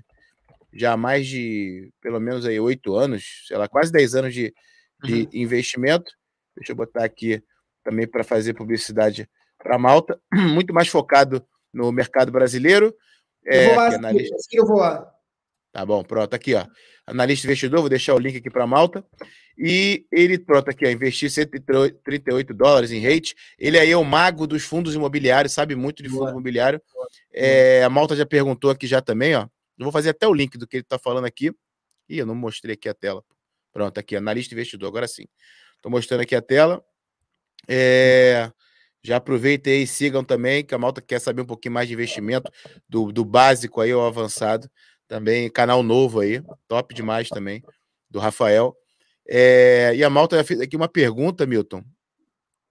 É, não sei se foi uma pergunta. Ah, sim, ó. O Jonas diz: ó, existe em Portugal algum produto parecido com o Fundo Imobiliário do Brasil ou o REIT nos Estados Unidos? Sim. Existem REITs dos Estados Unidos, mesmo que tu podes adquirir. Existem vários tipos de REITs. Acho que só há uma empresa de REIT uh, em Portugal, posso estar errado. Os REITs não são de todo. Um, uma coisa que eu, que, eu, que eu gosto particularmente, eu percebo que há pessoas que gostam de receber dinheiro, eu não gosto de receber, não gosto de receber dinheiro no sentido de que eu não gosto de pagar impostos, certo? E por essa razão não é o tipo de veículo que eu utilizo, mas compreendo perfeitamente quem investe em imobiliário e respeito, 5 estrelas, eu não sou a pessoa ideal, não vale a pena estarmos a falar sobre isso, se quiserem ETFs, ações ou, um, ou criptomoeda ou negócios, sim senhor, Barretos não sou, mas posso dizer o Ricardo e que vocês podem trazer cá, que é incrível. É a primeira pessoa a comprar uh, um, imó um, imóvel com criptomoeda em Portugal. Ricardo, eu digo já. Ricardo, que é? Tem muitos seguidores também. É um ser humano incrível, explica muito bem. Um, e, e, não paga nada, e eu estou a dizer isto, portanto é bem uma pessoa em condições. É, isso, deixa eu só, enquanto tu vai procurando aí, eu vou só dizer para a malta que é, quando o Marquinho diz Ricardo que, o, que Ricardo? Ricardo Matos, mas, mas diz, diz, desculpa. Continua, não, não, não, dizendo que o Marquinho disse que o Brasil também é muito bom para investimento. Fundo imobiliário no Brasil hoje não paga zero de impostos, entendeu? Você tem que declarar, mas você paga zero de impostos. É lá. Por isso, é, por isso que é tão famoso o fundo boa, imobiliário. Boa, e, é, boa, e é aquilo que você falou, é receber dividendo mensalmente. É quase isso. que ali você aluga ali um, um local, né? na verdade, você está alugando um fundo ali, comprando uhum. fundo e recebendo ali por mês. E aí uhum. esse, esse analista investidor no YouTube também é especialista nisso. Uhum. É, Deixa eu botar aqui um abraço aí. Igor Magalhães, ó, Bloco D interessados em investir em Portugal, de Olaria para o mundo. Amigo lá do Brasil também acompanhando a live. Tamo junto, Igor. O Isaac, nosso produtor aí das quintas-feiras, dizendo boa noite, Malta. Isaac também investidor aí assíduo, principalmente em criptomoeda, né, Marquinhos? Tem Pô. bastante interesse em criptomoeda. Ele ah, te vamos segue. Esse tópico, Isaac, ele deve estar é. a gostar todo. Já vamos falar. É. Ele te segue, tá, Milton? Inclusive, ele ficou até surpreso quando a gente comentou no nosso grupo aqui do WhatsApp que é, terça-feira teria Homem Finanças. Ele, é sério, Homem Finanças no Zuga? E pronto, já é, um, já é algum seguidor teu de um tempo. Uhum. Edmur Barros também tá sempre com a gente aí. Obrigado, Edmur. Viva, companheiros. Live interessante e bastante útil. Essa daqui é daquelas lives hum, de maior utilidade assim possível. Eu sempre que, que converso com, sobre investimento, é sempre uma aula para mim. E o Frazão já dá uma ajuda ali para o Jonas, diz pode comprar redes em Portugal também. Foi mais ou menos aí que, que o nosso querido Milton já falou. O, esse nick aqui meio doido. Grande Milton, o homem das musas. Abraço. Musa no Brasil, não sei se é musa aqui também, mas a musa a no musa, Brasil normalmente é uma mulher muito bonita. Sim, sim. Musa, Musa aqui é o, tipo, é o tipo de negócio, que é um negócio automatizado. E o Tim Ferriss, que foi o que inventou este conceito, chama-lhe de musas. Ah, e então, tá. Musa é um negócio que nós temos que é automatizado e que paga pelo nosso estilo de vida, ou seja, garante que o dinheiro vá, vá entrando. Boa. Então, para entrar na conversa. Falou disso no 4 Hour Workday, não foi? 4 Hour Work Week, perfeito, isso mesmo. Work Week, isso. isso Boa. Então, antes, antes do Marquinhos entrar no tópico ele entrar, deixa eu passar aqui o Instagram do Ricardo Matos, é esse, né? É incrível. Esse gajo aqui, já vou seguir incrível. aqui também ele. É, eu acho que vi no YouTube, eu acho que vi o Ricardo no YouTube incrível, a falar. acessível, e se quiserem eu dou-lhe a palavrinha para eu ouvir cá, porque eu venho de certeza. Porra, claro que sim, é, claro que sim. É nós, nós, nós aqui no Zuga costumamos dizer que uh, gostamos muito de falar eh, com, com mentes livres e pensantes. Olha um gajo ali tão giro, um gajo aí da maior. Boa. E muito de ser uma mente livre pensante passa também por ser educado financeiramente para nós nos tornarmos também livres nesse aspecto, não é? Então isso é muito importante e é algo que nós queremos muito. Pá, se conseguires fazer a ponto para o Ricardo, seria incrível. Faço, faço, claro que faço, claro que faço. Claro que, faço. que, que na verdade é um, um género de mercado muito, muito famoso em Portugal, não é? Que é investimento imobiliário. É provavelmente o mais comum. É o mais comum, não é? Olha, agora não, mudando aqui um bocadinho da O mais comum são certificados de fogo, mas é outra conversa. Ah, certo, certo. O mais comum até se calhar é o, o a conta poupança, não é? que, que, nem sequer chega para pagar a inflação. Mas, muita vez risco. Imaginem, o brasileiro também é. O brasileiro corre um bocado mais de risco porque está mais habituado a virar-se, não é? Uh, passou por outro tipo, já viu coisas que um português nunca viu na vida, não é? Um, enquanto enquanto que, que, o português não. Mas são, são infelizmente, acho que apanharam isso nós, são, são nós latinos, seja da América Latina, seja como for, somos muitas vezes só risco, não é? Uh, enquanto que o alemão não é, o alemão pondera bem, vê que a, a, recompensa é melhor que o risco, enquanto que nós latinos, quando vemos o risco, paralisamos um pouco, não é? Porque temos muito medo. Verdade. As coisas, e, e por mim falo, não é? As coisas sempre correram melhor do que eu estava à espera. Sempre, sempre. Sempre me correram melhor do que eu estava à espera. Porque eu previ sempre o pior cenário possível. Imaginem, quando eu fiz, quando eu fiz a, mesmo esta aplicação, eu não previ que ia atingir 2 mil, 2 mil, 2 mil downloads em, em, em três semanas, nem de perto nem de longe. Eu quis 500 para um mês e Deus queira que os anjinhos estejam do meu lado e que eu de facto consiga isto e, sou, e seja tão bom como eu acho que sou. Não é? Mas de facto, não. Primeiro dia, top, top ficámos em primeiro nos downloads em entretenimento no primeiro dia. Um, tivemos várias vezes, depois quando passámos a aplicação para gratuita, mas com pagamento a posteriori, porque é um erro, era pago duas vezes, a pessoa pagava duas vezes, nunca ninguém se queixou, ainda bem. ainda bem ninguém se queixou, se também se queixasse eu devolvia o dinheiro, não é? Portanto, claro. só não consigo descobrir quem é, mas assim que descobri, assim que descobrisse, portanto, um, pagaria de volta. Mas um, o que é que eu ia dizer? Ah, Já não sei o que eu ia dizer, não sei. Perdi-me. Não, Deixa eu só perguntar antes de tu entrar de novo, o Marquinhos. Marquinhos tá desesperado para entrar no tema. Até, até caiu, ó. caiu, Marquinhos, voltou. É, que aplicação? Você pode falar qual é a aplicação, Milton? Não. Estou Ah, brincar, estou a brincar. Claro que sim, claro que posso. posso, Que posso. que Então, porque, porque a história também é engraçada, que é, imaginem, eu disse no Telegram, ok, vamos fazer, e no- nos primeiros dias do desafio fazemos o Ikigai, que eu agora já sei o que é, que é o Ikigai, na altura não sabia, mas agora já sei. Quando fiz a primeira vez para o Homem Finanças, eu não sabia o que, é que era o Ikigai. O Ikigai é, eh, e vocês podem pesquisar isto na internet, é um exercício japonês em que nós fazemos a lista que eu fiz, o que eu gosto, o que eu sou bom a fazer, mas tem uma componente extra que é o que é que a sociedade valoriza e como é que eu posso fazer dinheiro com aquilo. Portanto, é Ok. um quadrante em que nós fazemos isso. Escrevemos aquilo tudo, tal, tal, tal, e fazemos o nosso Ikigai. Um, e o que é que acontece? Eu não tinha, não tinha nenhum projeto, nem nunca tive com a minha mulher. E a minha mulher estava-me sempre a dizer, quer ter um projeto contigo, etc. Então vamos fazer uma coisa diferente que eu nunca fiz, que é, vamos fazer o Ikigai os dois. O que é que nós os dois temos de bom para dar ao mundo? E uma coisa que nós temos de boa é que nós falamos muito e tentamos sempre arranjar perguntas, temos anotadas até perguntas que, para criar alguma conectividade entre os dois. Certo? E então pegámos nessas perguntas e fizemos um esboço de um jogo de cartas. E pegámos também em vários estudos psicológicos de perguntas, estudos mesmo, literatura mesmo eh, da universidade, não é? De tese de mestrado e doutoramento, de perguntas Sim, que aproximam as pessoas. Pegámos, que nós já fazíamos um ao outro, pegámos nessas perguntas e fizemos o jogo de cartas. Depois pensar, eu, eu, do meu lado, pensei assim: ah, mas o jogo de cartas, eu não gosto de controlar stocks. Se nós fizermos uma aplicação, não há stock. Ok, vamos fazer a aplicação. E com isso tudo, lançámos, lançámos primeiro um esboço da aplicação, e tínhamos as coisas em Excel ainda, e ela foi para uma despedida de solteiro, então eu fui para, para, outra, para o outro lado da despedida de solteiro, e nós fizemos o jogo. E a verdade é que as amigas dela, durante a semana, não paravam de chatear com as perguntas que ela tinha feito. Ela explicou: não posso dar as perguntas porque as perguntas vão estar numa aplicação. Portanto, já sabíamos que o conceito funcionava. Sim. Boa. Pessoas a chorar, pessoas a rir, que foi a melhor noite, um monte de coisas assim, não é? Ok, ok, encontramos, encontramos e é isto. Um, e isto tudo enquanto eu estava a fazer o desafio dos 20 dias online. Caramba. Não é? Sim. Online, tudo isto a acontecer em direto. Pronto, então o que é que aconteceu depois? Aqui é um drinking game, no sentido em que pode ter álcool, pode não ter, mas pode ter álcool. Um, e, e então houve um monte de coisas que eu não vi, do género.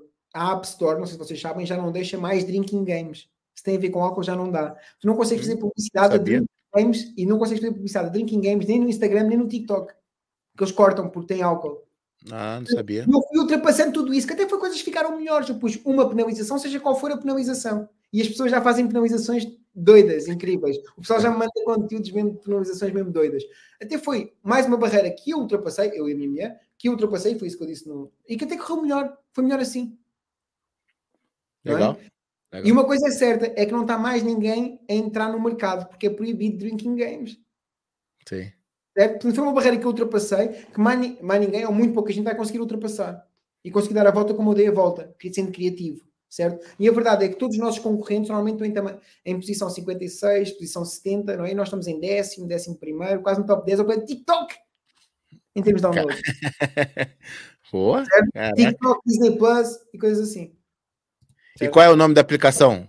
Boomerang. Boomerang, desculpa, Boomerang. Boomerang. App. Vai à App Store, porque nós tivemos. um Boomerang problema. Maker, não? Boomerang, não, não, não. Boomerang escreve Boomerang mesmo como se escreve Boomerang, com U. Boomerang. É. Vai, vai à, app da Apple, à- à App Store, pode ser? Peraí, Boomerang. Será que aqui vai? Não, não vai, não. Não vai. Faz-me um favor. Ah. Ah, Agora eu fiquei curioso. ok.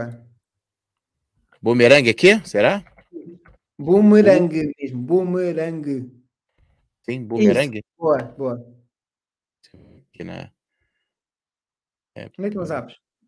App Store, App Store, aí. É. Entra na App Store. Export App não. Store. Eu não sei se vai aqui, ó. Não tá, tá abrindo, tá Não abrindo tem o mal, app. não mal. Vai no TikTok, vai no TikTok. Boa. Entra no TikTok, entra. Boa. E agora põe Boomerang App, tudo seguido. Boomerang, como tu escreveste, escreveste bem agora, no pesquisar contas, boa. Boomerang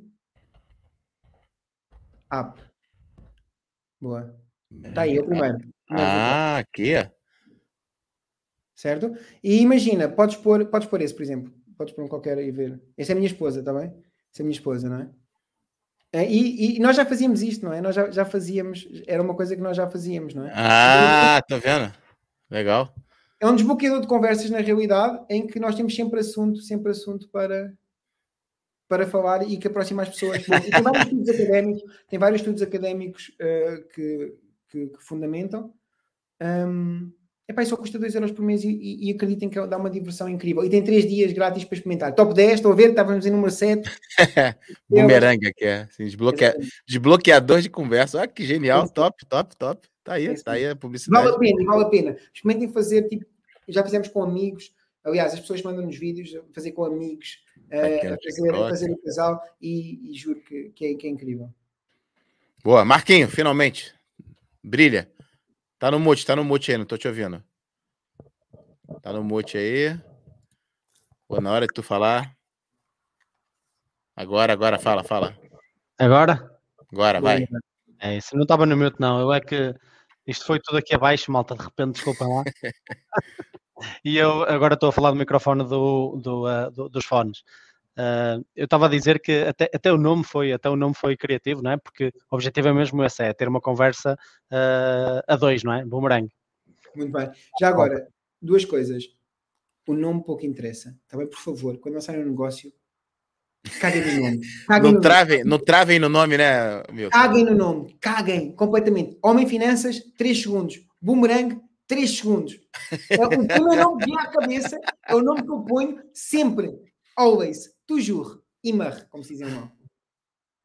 É assim mesmo, mais, mais, mais uma dica valiosa. Olha, nós há bocado estávamos aqui a falar sobre o facto da população portuguesa ser um bocadinho conservadora, uh, até fizeste essa, essa, essa falaste aí um bocadinho do, daquilo que era a população latina, que é um bocadinho diferente de, por exemplo, os alemães, etc.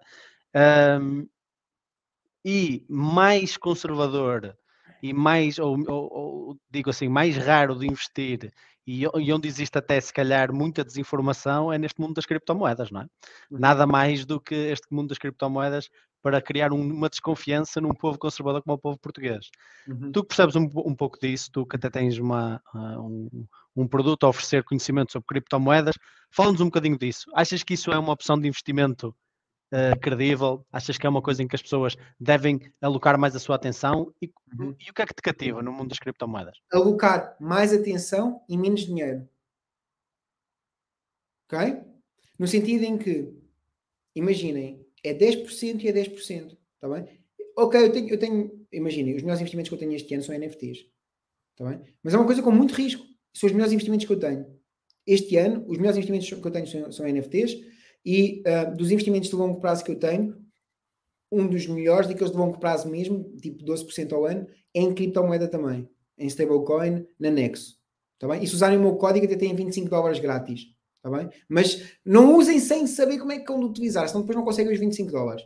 Um, mas, mas é, é, é, necessário estudar muito mais, tá bem? Não é porque um amigo disse para comprar aquela criptomoeda, não é, não é não é? E regra geral, imaginem, eu, eu, dou muitos, muito poucos palpites, mas eu acho que não falhei um ainda dos palpites que eu dei. Uh, porque eu só falo de género, olha, eu estou a comprar isto, só digo, eu estou a comprar isto quando tenho certeza quase absoluta, não é? Que, que imaginem, quando a BNB chegou aos 200 dólares, tipo há seis meses atrás, eu disse para comprar. Quando chegou aos 300 e tal, eu disse para vender. Tenho isso, tenho isso aí.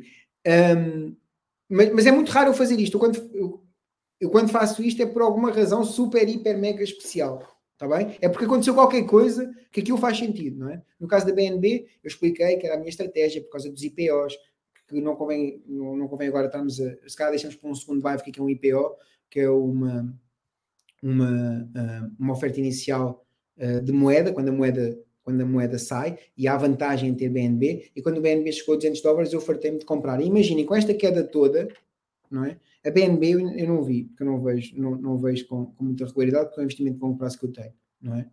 BNB Price. Agora está a, a 287, ou seja, tenho quase 50% de valorização e eu já tinha dado sinal para vender aos 300 e qualquer coisa. Certo? Mas não me tivessem comprado naquela altura que eu disse, não é? Portanto, era, era, era in, in, incrível. Está tá a 280, não está? Uma coisa assim, parecido? Ok. Um, Mas é preciso para fazer isto, para fazer isto, e para conseguir fazer dinheiro no mercado de NFTs que está completamente decadente, não é? em termos de atenção, etc., é preciso conhecer muito. Portanto, o, o Lincoln tinha uma frase que era: se eu tiver 4 horas para cortar uma árvore, eu passo 3 horas a afiar o machado. Certo? E portanto é preciso afiar o machado e perceber das coisas. As pessoas pesquisam mais qual é que é o, as especificações do próximo frigorífico que vão comprar do que a próxima criptomoeda que vão comprar. Isso não faz sentido nenhum. É muito, é, isso é muito verdade, isso é muito verdade. Mas então diz-me uma coisa, primeiro, antes de mais, o que é isso no NFT?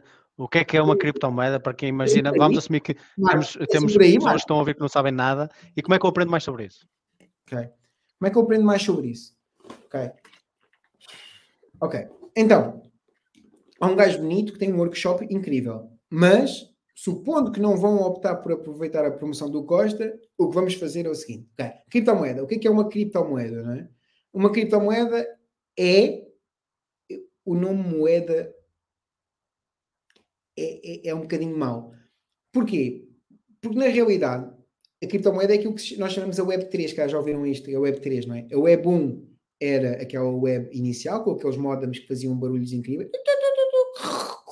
Lembram-se? Nós deixámos a carregar uma página, íamos lavar a louça, voltávamos, a página estava a carregar, certo? Isso é o Web 1, ou seja, em que nós só recebíamos informação de, altamente disruptiva, altamente disruptiva. A Web 2, em que é Facebook, Instagram, etc., em que nós não só recebemos informação, como pomos informação na web, altamente disruptiva. Vocês dizem, não foi assim tão disruptivo. Claro que foi. Mudou o estilo de vida de milhares de pessoas. A maior parte das pessoas acorda hoje de manhã, primeiro de, de antes, há 20 anos atrás, a única preocupação que tinham é ir à casa de banho quando acordavam. Agora a primeira coisa que faz é a luz a bater na, a bater na cara, não é? Com, com o Instagram e a ver o que é, quais é que são as novidades há no Instagram ou no, ou no TikTok. Mudou completamente a nossa vida. E não podem esquecer que, por exemplo, a Web 2, graças à Web 2, houve uma primavera árabe nos países árabes, em que as mulheres árabes viram, ah, as pessoas, as mulheres nos outros países conduzem, não é? E isto criou uma primavera árabe e revoluções e problemas enormes a regimes, a regimes árabes, coisa que nunca, aconteceu até aí. Altamente disruptiva também é a Web 2. Altamente. Para além disso, aliás, a única razão pela qual eu tenho negócio e posso estar em qualquer ponto do planeta não é? é por causa da Web 2, porque eu pude pôr a minha informação e há pessoas que gostam da minha informação e acham que a minha informação é valiosa e, e, pagam muito mais, seja em termos de atenção, ou seja em dinheiro, seja o que for, não é? Pagam muito mais. Isto seria completamente impossível. Isto está aqui a acontecer os três, não é? Só se um de vocês dois fosse o Gocha. Quem é Gocha? Não sei quem é Gocha. É o apresentador famoso aqui. É o Jô Soares português, não é? Não ah, é, mas tá vamos imaginar. Tá bem, não é, mas vamos imaginar. sim, sim. Antes, antes o monopólio da informação visual existia, não é? Era, era, era, era um mercado limitado a pessoas com muito dinheiro e muita influência. E hoje em dia qualquer, qualquer Zé Ninguém faz um podcast, não é? Nós somos prova eu disso. E eu, e eu. eu, eu para a minha aplicação, o meu custo de aquisição do cliente é um euro. O meu custo de aquisição de um cliente é um euro. Eu antes para chegar a. Imagina, eu tive um post que não paguei nada por ele e cheguei a meio milhão de pessoas. Eu antes para chegar a meio milhão de pessoas tinha que pagar e tinha que pagar bem. É, sim. Certo? Certo? Portanto, a Web 2 foi altamente disruptiva. Quem acha que a Web 2 não foi altamente disruptiva está completamente uh, alucinado. Okay?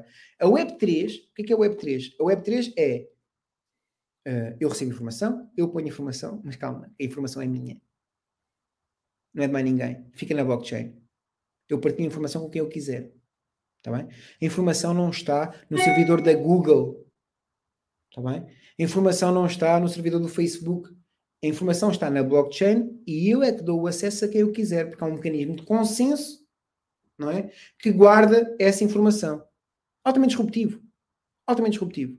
Está bem? Porquê? Porque ninguém vai conseguir expulsar de uma rede social quando a rede social estiver num, numa, numa blockchain. Ninguém vai conseguir expulsar de uma rede social, que é um, um dos problemas que nós enfrentamos agora. Censura. Certamente. Ninguém vai conseguir expulsar, a menos que o código já tenha pré-definido que assim é, ou se houver um DAO que é uh, quem tem a criptomoeda escolhe o futuro e houver uma votação e diga assim, aquela pessoa vai ter que ser expulsa. Mas é completamente diferente, é muito mais democrático, que é aquela pessoa é expulsa porque 60% ou 70% do que tiver escrito no código, não é? Vocês percebem disso mais do que eu, não é? O que tiver escrito no código, disseram que quando uma coisa acontecesse, essa pessoa era expulsa. É muito mais democrático do que pôr na mão do Mark Zuckerberg quem é que pode ou não pode falar nas redes sociais. Nossa, como é que a conversa veio aqui parar tão profunda? Mas vamos é. continuar. Mas vamos É continuar, vamos continuar.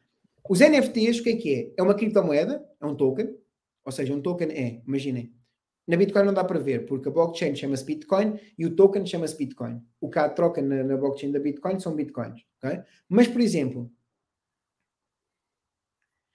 na, na blockchain da Ripple, um, o token chama-se XRP. Certo? Por exemplo. ok? Ou seja, um token é uma moeda em determinada blockchain. é? O que fica registado na blockchain são as transações. é? O conjunto de blocos, uma cadeia de blocos, blockchain, uma cadeia de blocos, que tem todas as transações que existiram desde o início até agora. ok? Por isso é que é impossível, teoricamente, não é? de falsificar. Porque todos os computadores têm que concordar que aquilo aconteceu. E é desde o início da história da criptomoeda até os dias de hoje. Ok? Muito bem.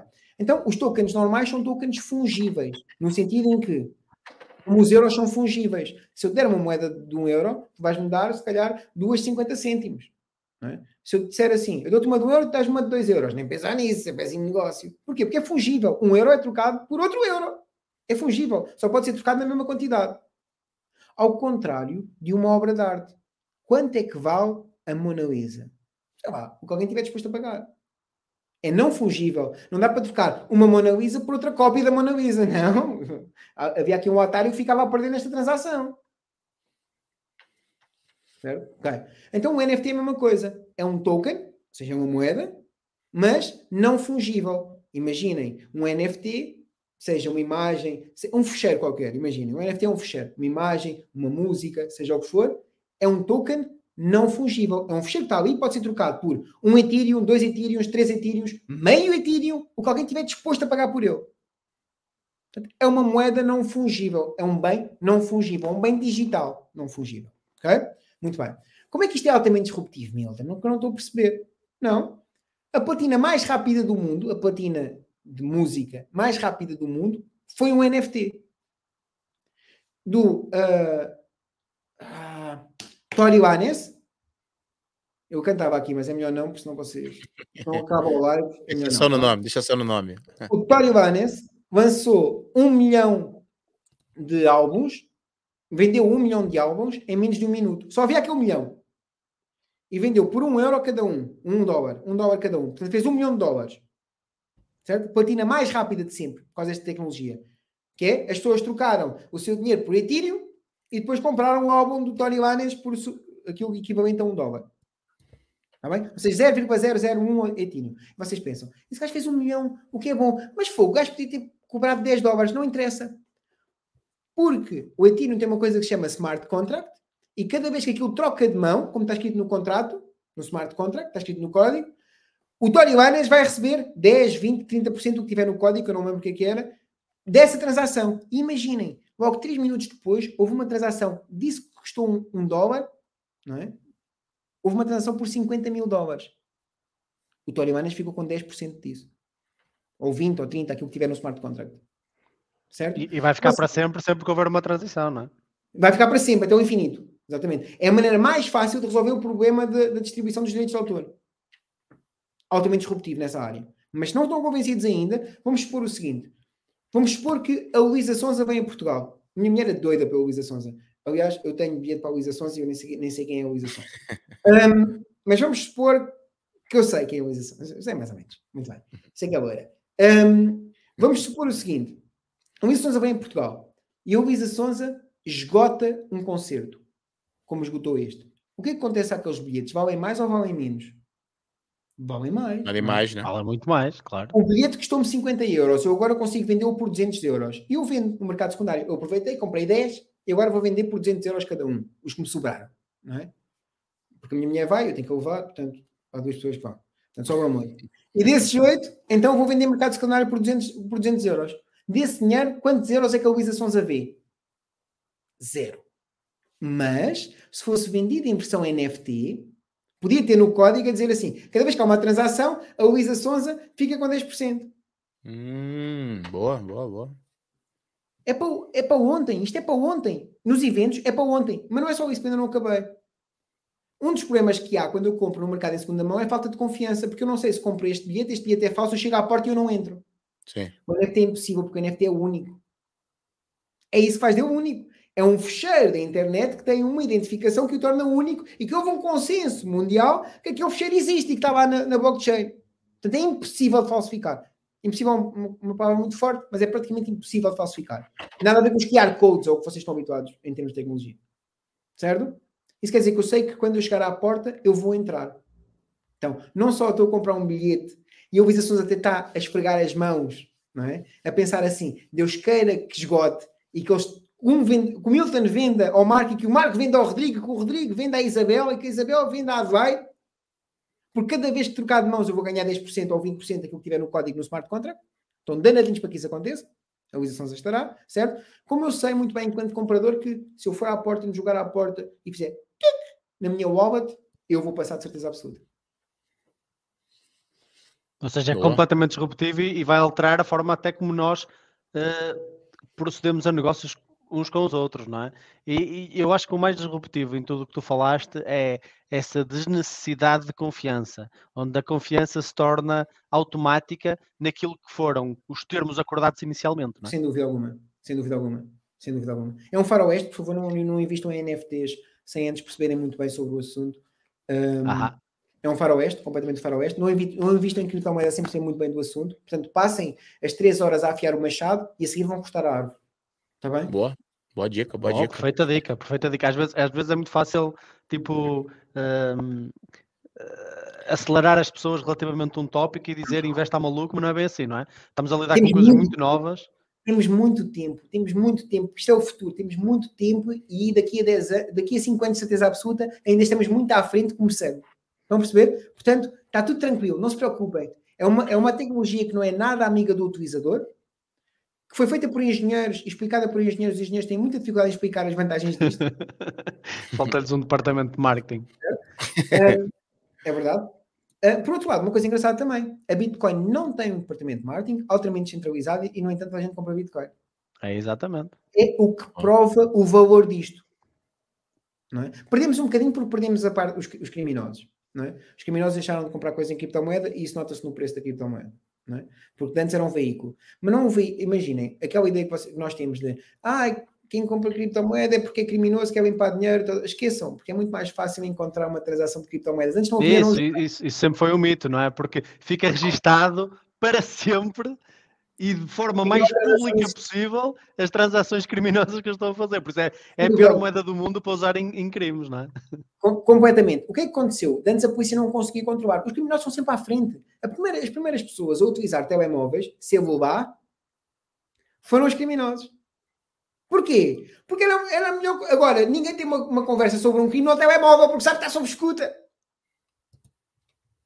certo? Portanto, os criminosos andam sempre à frente em termos tecnológicos, os bons, não é? Eu, digo eu, não é? Os bons, mas, mas, mas, é isso, certo? Boa. O, eu, eu por acaso achei aqui o, o, o, material que eu tanto procurava do teu, do teu, do teu Instagram. Boa.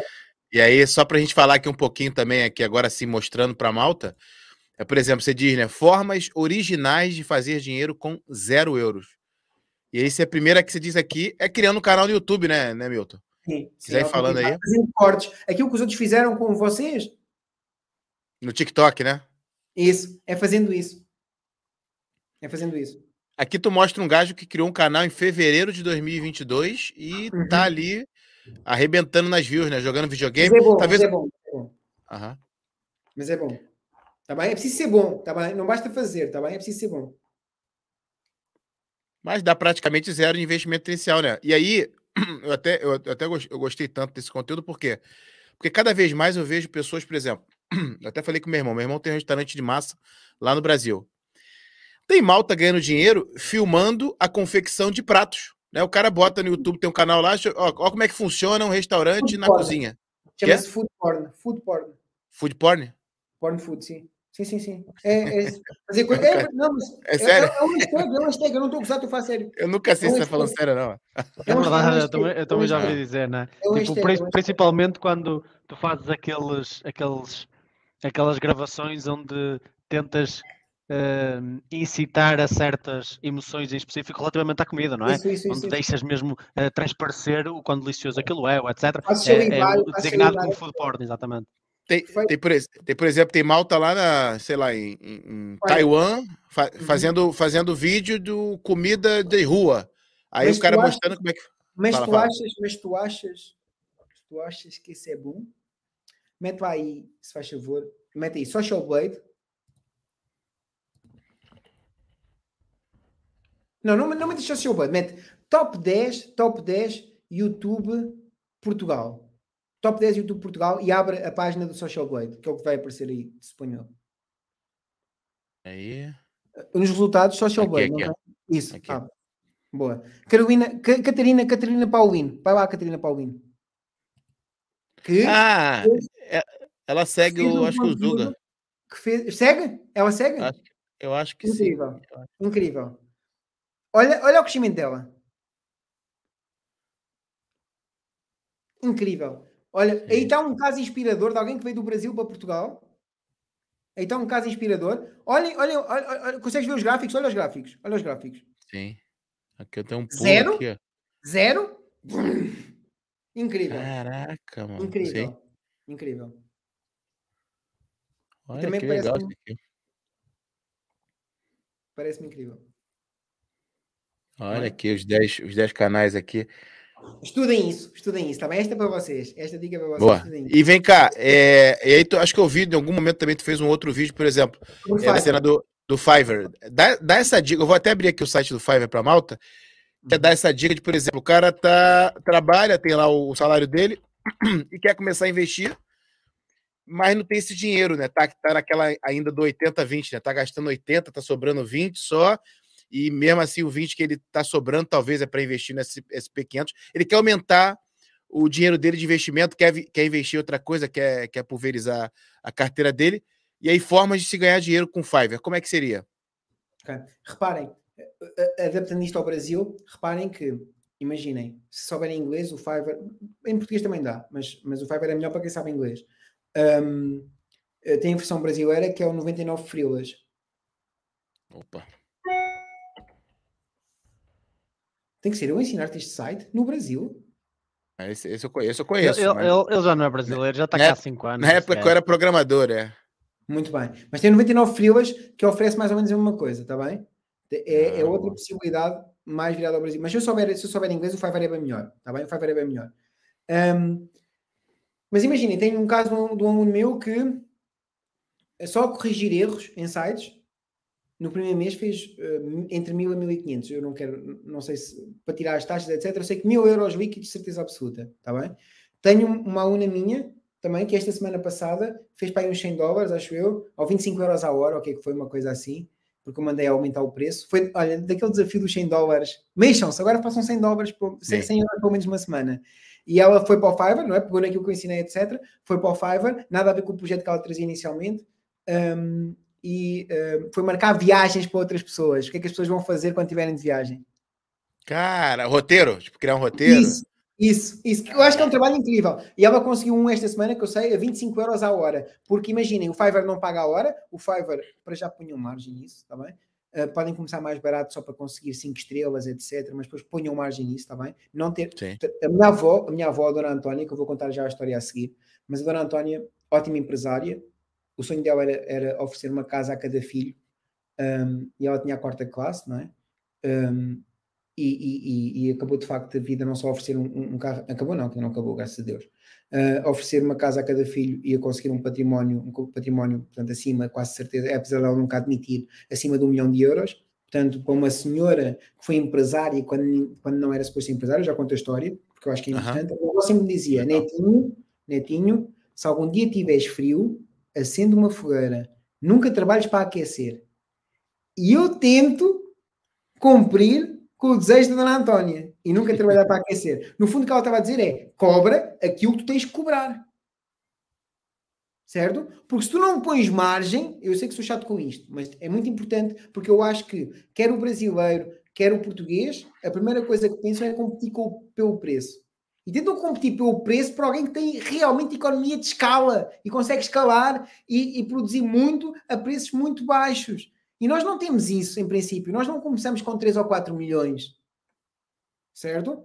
Boa. Nós começamos, estamos danadinhos para passar pela casa da partida do final do mês, para conseguir voltar a, a, receber dinheiro para investir, e estamos a tentar competir no terreno deles, estamos sempre a jogar fora. Não, não, não, não, não, não. Aposta na diferenciação e cobra o teu preço. Esse é, esse é, é, é o número um, não é? Aliás, se não, vocês virem, a maior parte dos negócios acaba de 5 anos, 80%, 70%, uma coisa assim. Não é? Mas dos franchisings, dos franchisings é só 30% é que, é que acabam. Portanto, 70% sobrevivem. Mais do que os 50%. Porquê? Porque tem quanto é que tu cobras? Tem as Estão a perceber? É definido, a lá está. Verdade. Certo? E nós olhando para isso percebemos porque é que a maior parte dos negócios acaba. A maior parte dos negócios acaba não porque a ideia é má, mas porque as pessoas trabalham para aquecer. Ok? Portanto, nunca trabalhem para aquecer, façam como a Dona Antónia. Já agora, para quem acha que a vida é difícil, e é a vida é difícil que dói, está bem? Mas Dona Antónia, aos 30, aos 30 e poucos anos, ficou viúva, com três filhos por criar, minha avó, três filhos para criar, com um neto lindo, estou a brincar, que não ia na altura, mas com três filhos para criar, com uma escola de condução nas mãos, cheia de dívidas, tinha acabado de ser aberta pelo meu avô, a minha, a minha família sempre teve várias escolas de condução, uma escola de condução nas mãos, cheia de dívidas, e a única coisa que ela disse, e por isso é que, eu, é que eu, se vocês forem ter com a minha avó, ela nunca vai dizer assim, quais os conselhos que me dá para acabar a minha vida também com, ou em 20 anos, conseguir um milhão de euros? Foi o que ela fez, não é? Numa altura que era mais difícil. Conselho ela nunca diz, ah, sabes, o, o que interessa é a taxa de crescimento mensal, aquelas bostas que nós, nós gestores... não, ela nunca vai dizer isso. O que ela vai dizer é, fé e determinação. Fé é uma pessoa religiosa, acredita, mas pode não, pode não ser religioso, pode ter fé que isto vai correr bem. Não é? Acreditar. No sentido de não desistir. Acreditar e não desistir. É o que ela vos vai dizer, de certeza absoluta. Então, ela ficou com três filhos para criar nas mãos, viúva, não é? Na década de 70, que ninguém era empresário, muito menos mulheres, em Portugal a taxa, a taxa de inflação, para terem uma ideia, era cerca de 20%, portanto a taxa, a taxa de juros era cerca de 20%. A parte das pessoas punha o dinheiro no banco a render, porque eh, o hábito dos certificados de aforro, não é? Punha o dinheiro a render, porque de facto para abrir um negócio tinha que ser uma coisa extraordinária, não é? Portanto, e ela nem carta de condução tinha, uma escola de condução nas mãos, numa altura em que uma mulher não era empresária, nem o sexto ano para tirar o curso de instrutora ela tinha, certo? E a verdade é que ela tirou as categorias todas, tirou o sexto ano, foi instrutora numa altura, instrutora é uma profissão de homem, não é? Uma profissão de mulher, empresário era uma coisa de homens, e ela era mulher, toda a gente lhe ofereceu dinheiro para ficar com a escola, ela não aceitou, a escola só tinha dívidas, e ela só disse assim a todos, a todos os credores, ela disse, eu pago, não me ponho é prazos, mas eu pago. Eu e Deus Nosso Senhor, a gente arranja a maneira, a maneira de pagar isto, com três filhos para criar. A maior parte das pessoas tem um filho e diz: Eu não consigo abrir um negócio. Certo? Portanto, ela fez isso tudo. Quando as coisas começam a endireitar, leva com uma bomba na escola de condução, dos FP 25 de Abril.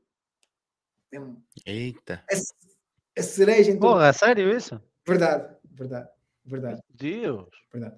A escola de condução sempre teve que ter um diretor ela não podia ser diretora porque ela nem, ela nem escolaridade tinha para ser instrutora, quanto mais, certo?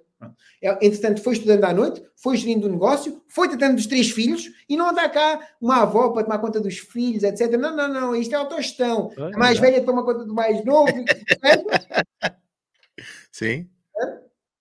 É, é, era tudo assim. E a verdade é que ela, numa aldeia, ainda por cima, que não era uma coisa que tivesse muitos clientes, numa aldeia, porque na altura vocês não escolhiam onde é que se abria as escolas de condução, o governo é que escolhia, vamos abrir uma aqui, e muitas vezes não fazia sentido, e ali não fazia sentido. Uma escola de condução que nunca deu muito lucro, ela conseguiu movimentar para um sítio em que desse mais lucro, e entretanto ia buscar com uma carrinha o pessoal todas as triolas todas à volta, e depois eram duas carrinhas, depois eram duas carrinhas os ligeiros, e depois eram duas carrinhas os ligeiros e os autocarros. Um autocarro. Certo? E a verdade é que ele estava sempre cheio, ela conseguiu oferecer uma casa a cada filho, que era aquilo que ela queria. E a vida é difícil, e não há dúvida nenhuma que a vida é difícil mas perguntasse à Dona Antónia e ao desse um conselho, eu ia dar dois, que era fé e determinação. Acreditar e não desistir. E é isso que eu tento fazer.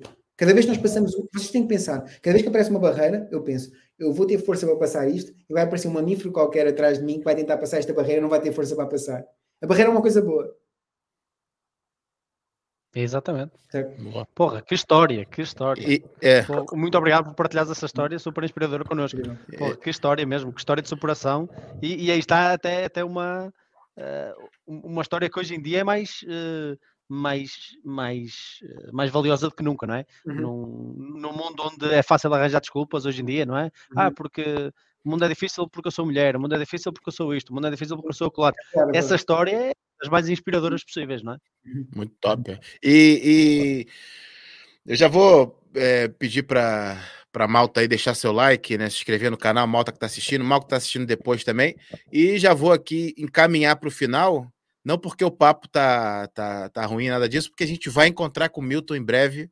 Na Uhum. onde, onde ele mora, a gente vai fazer um podcast presencial e ele vai poder fumar charuto, tomar seu vinho na nossa frente ali, no nosso vai pro Nosso- charuto, é isso. No nosso estúdio improvisado, porque ele está perto ali de Lisboa. A gente também deve fazer aí, como a gente já anunciou ontem, é, uma temporada em Lisboa também dos podcasts. E a gente vai poder ter mais tempo para conversar com o Milton. E vai ser muito legal conhecer ele pessoalmente, trocar essa ideia e tá, até aprofundar, é, talvez, nessa história aí da dona. Como é que é o nome dela? Antônia.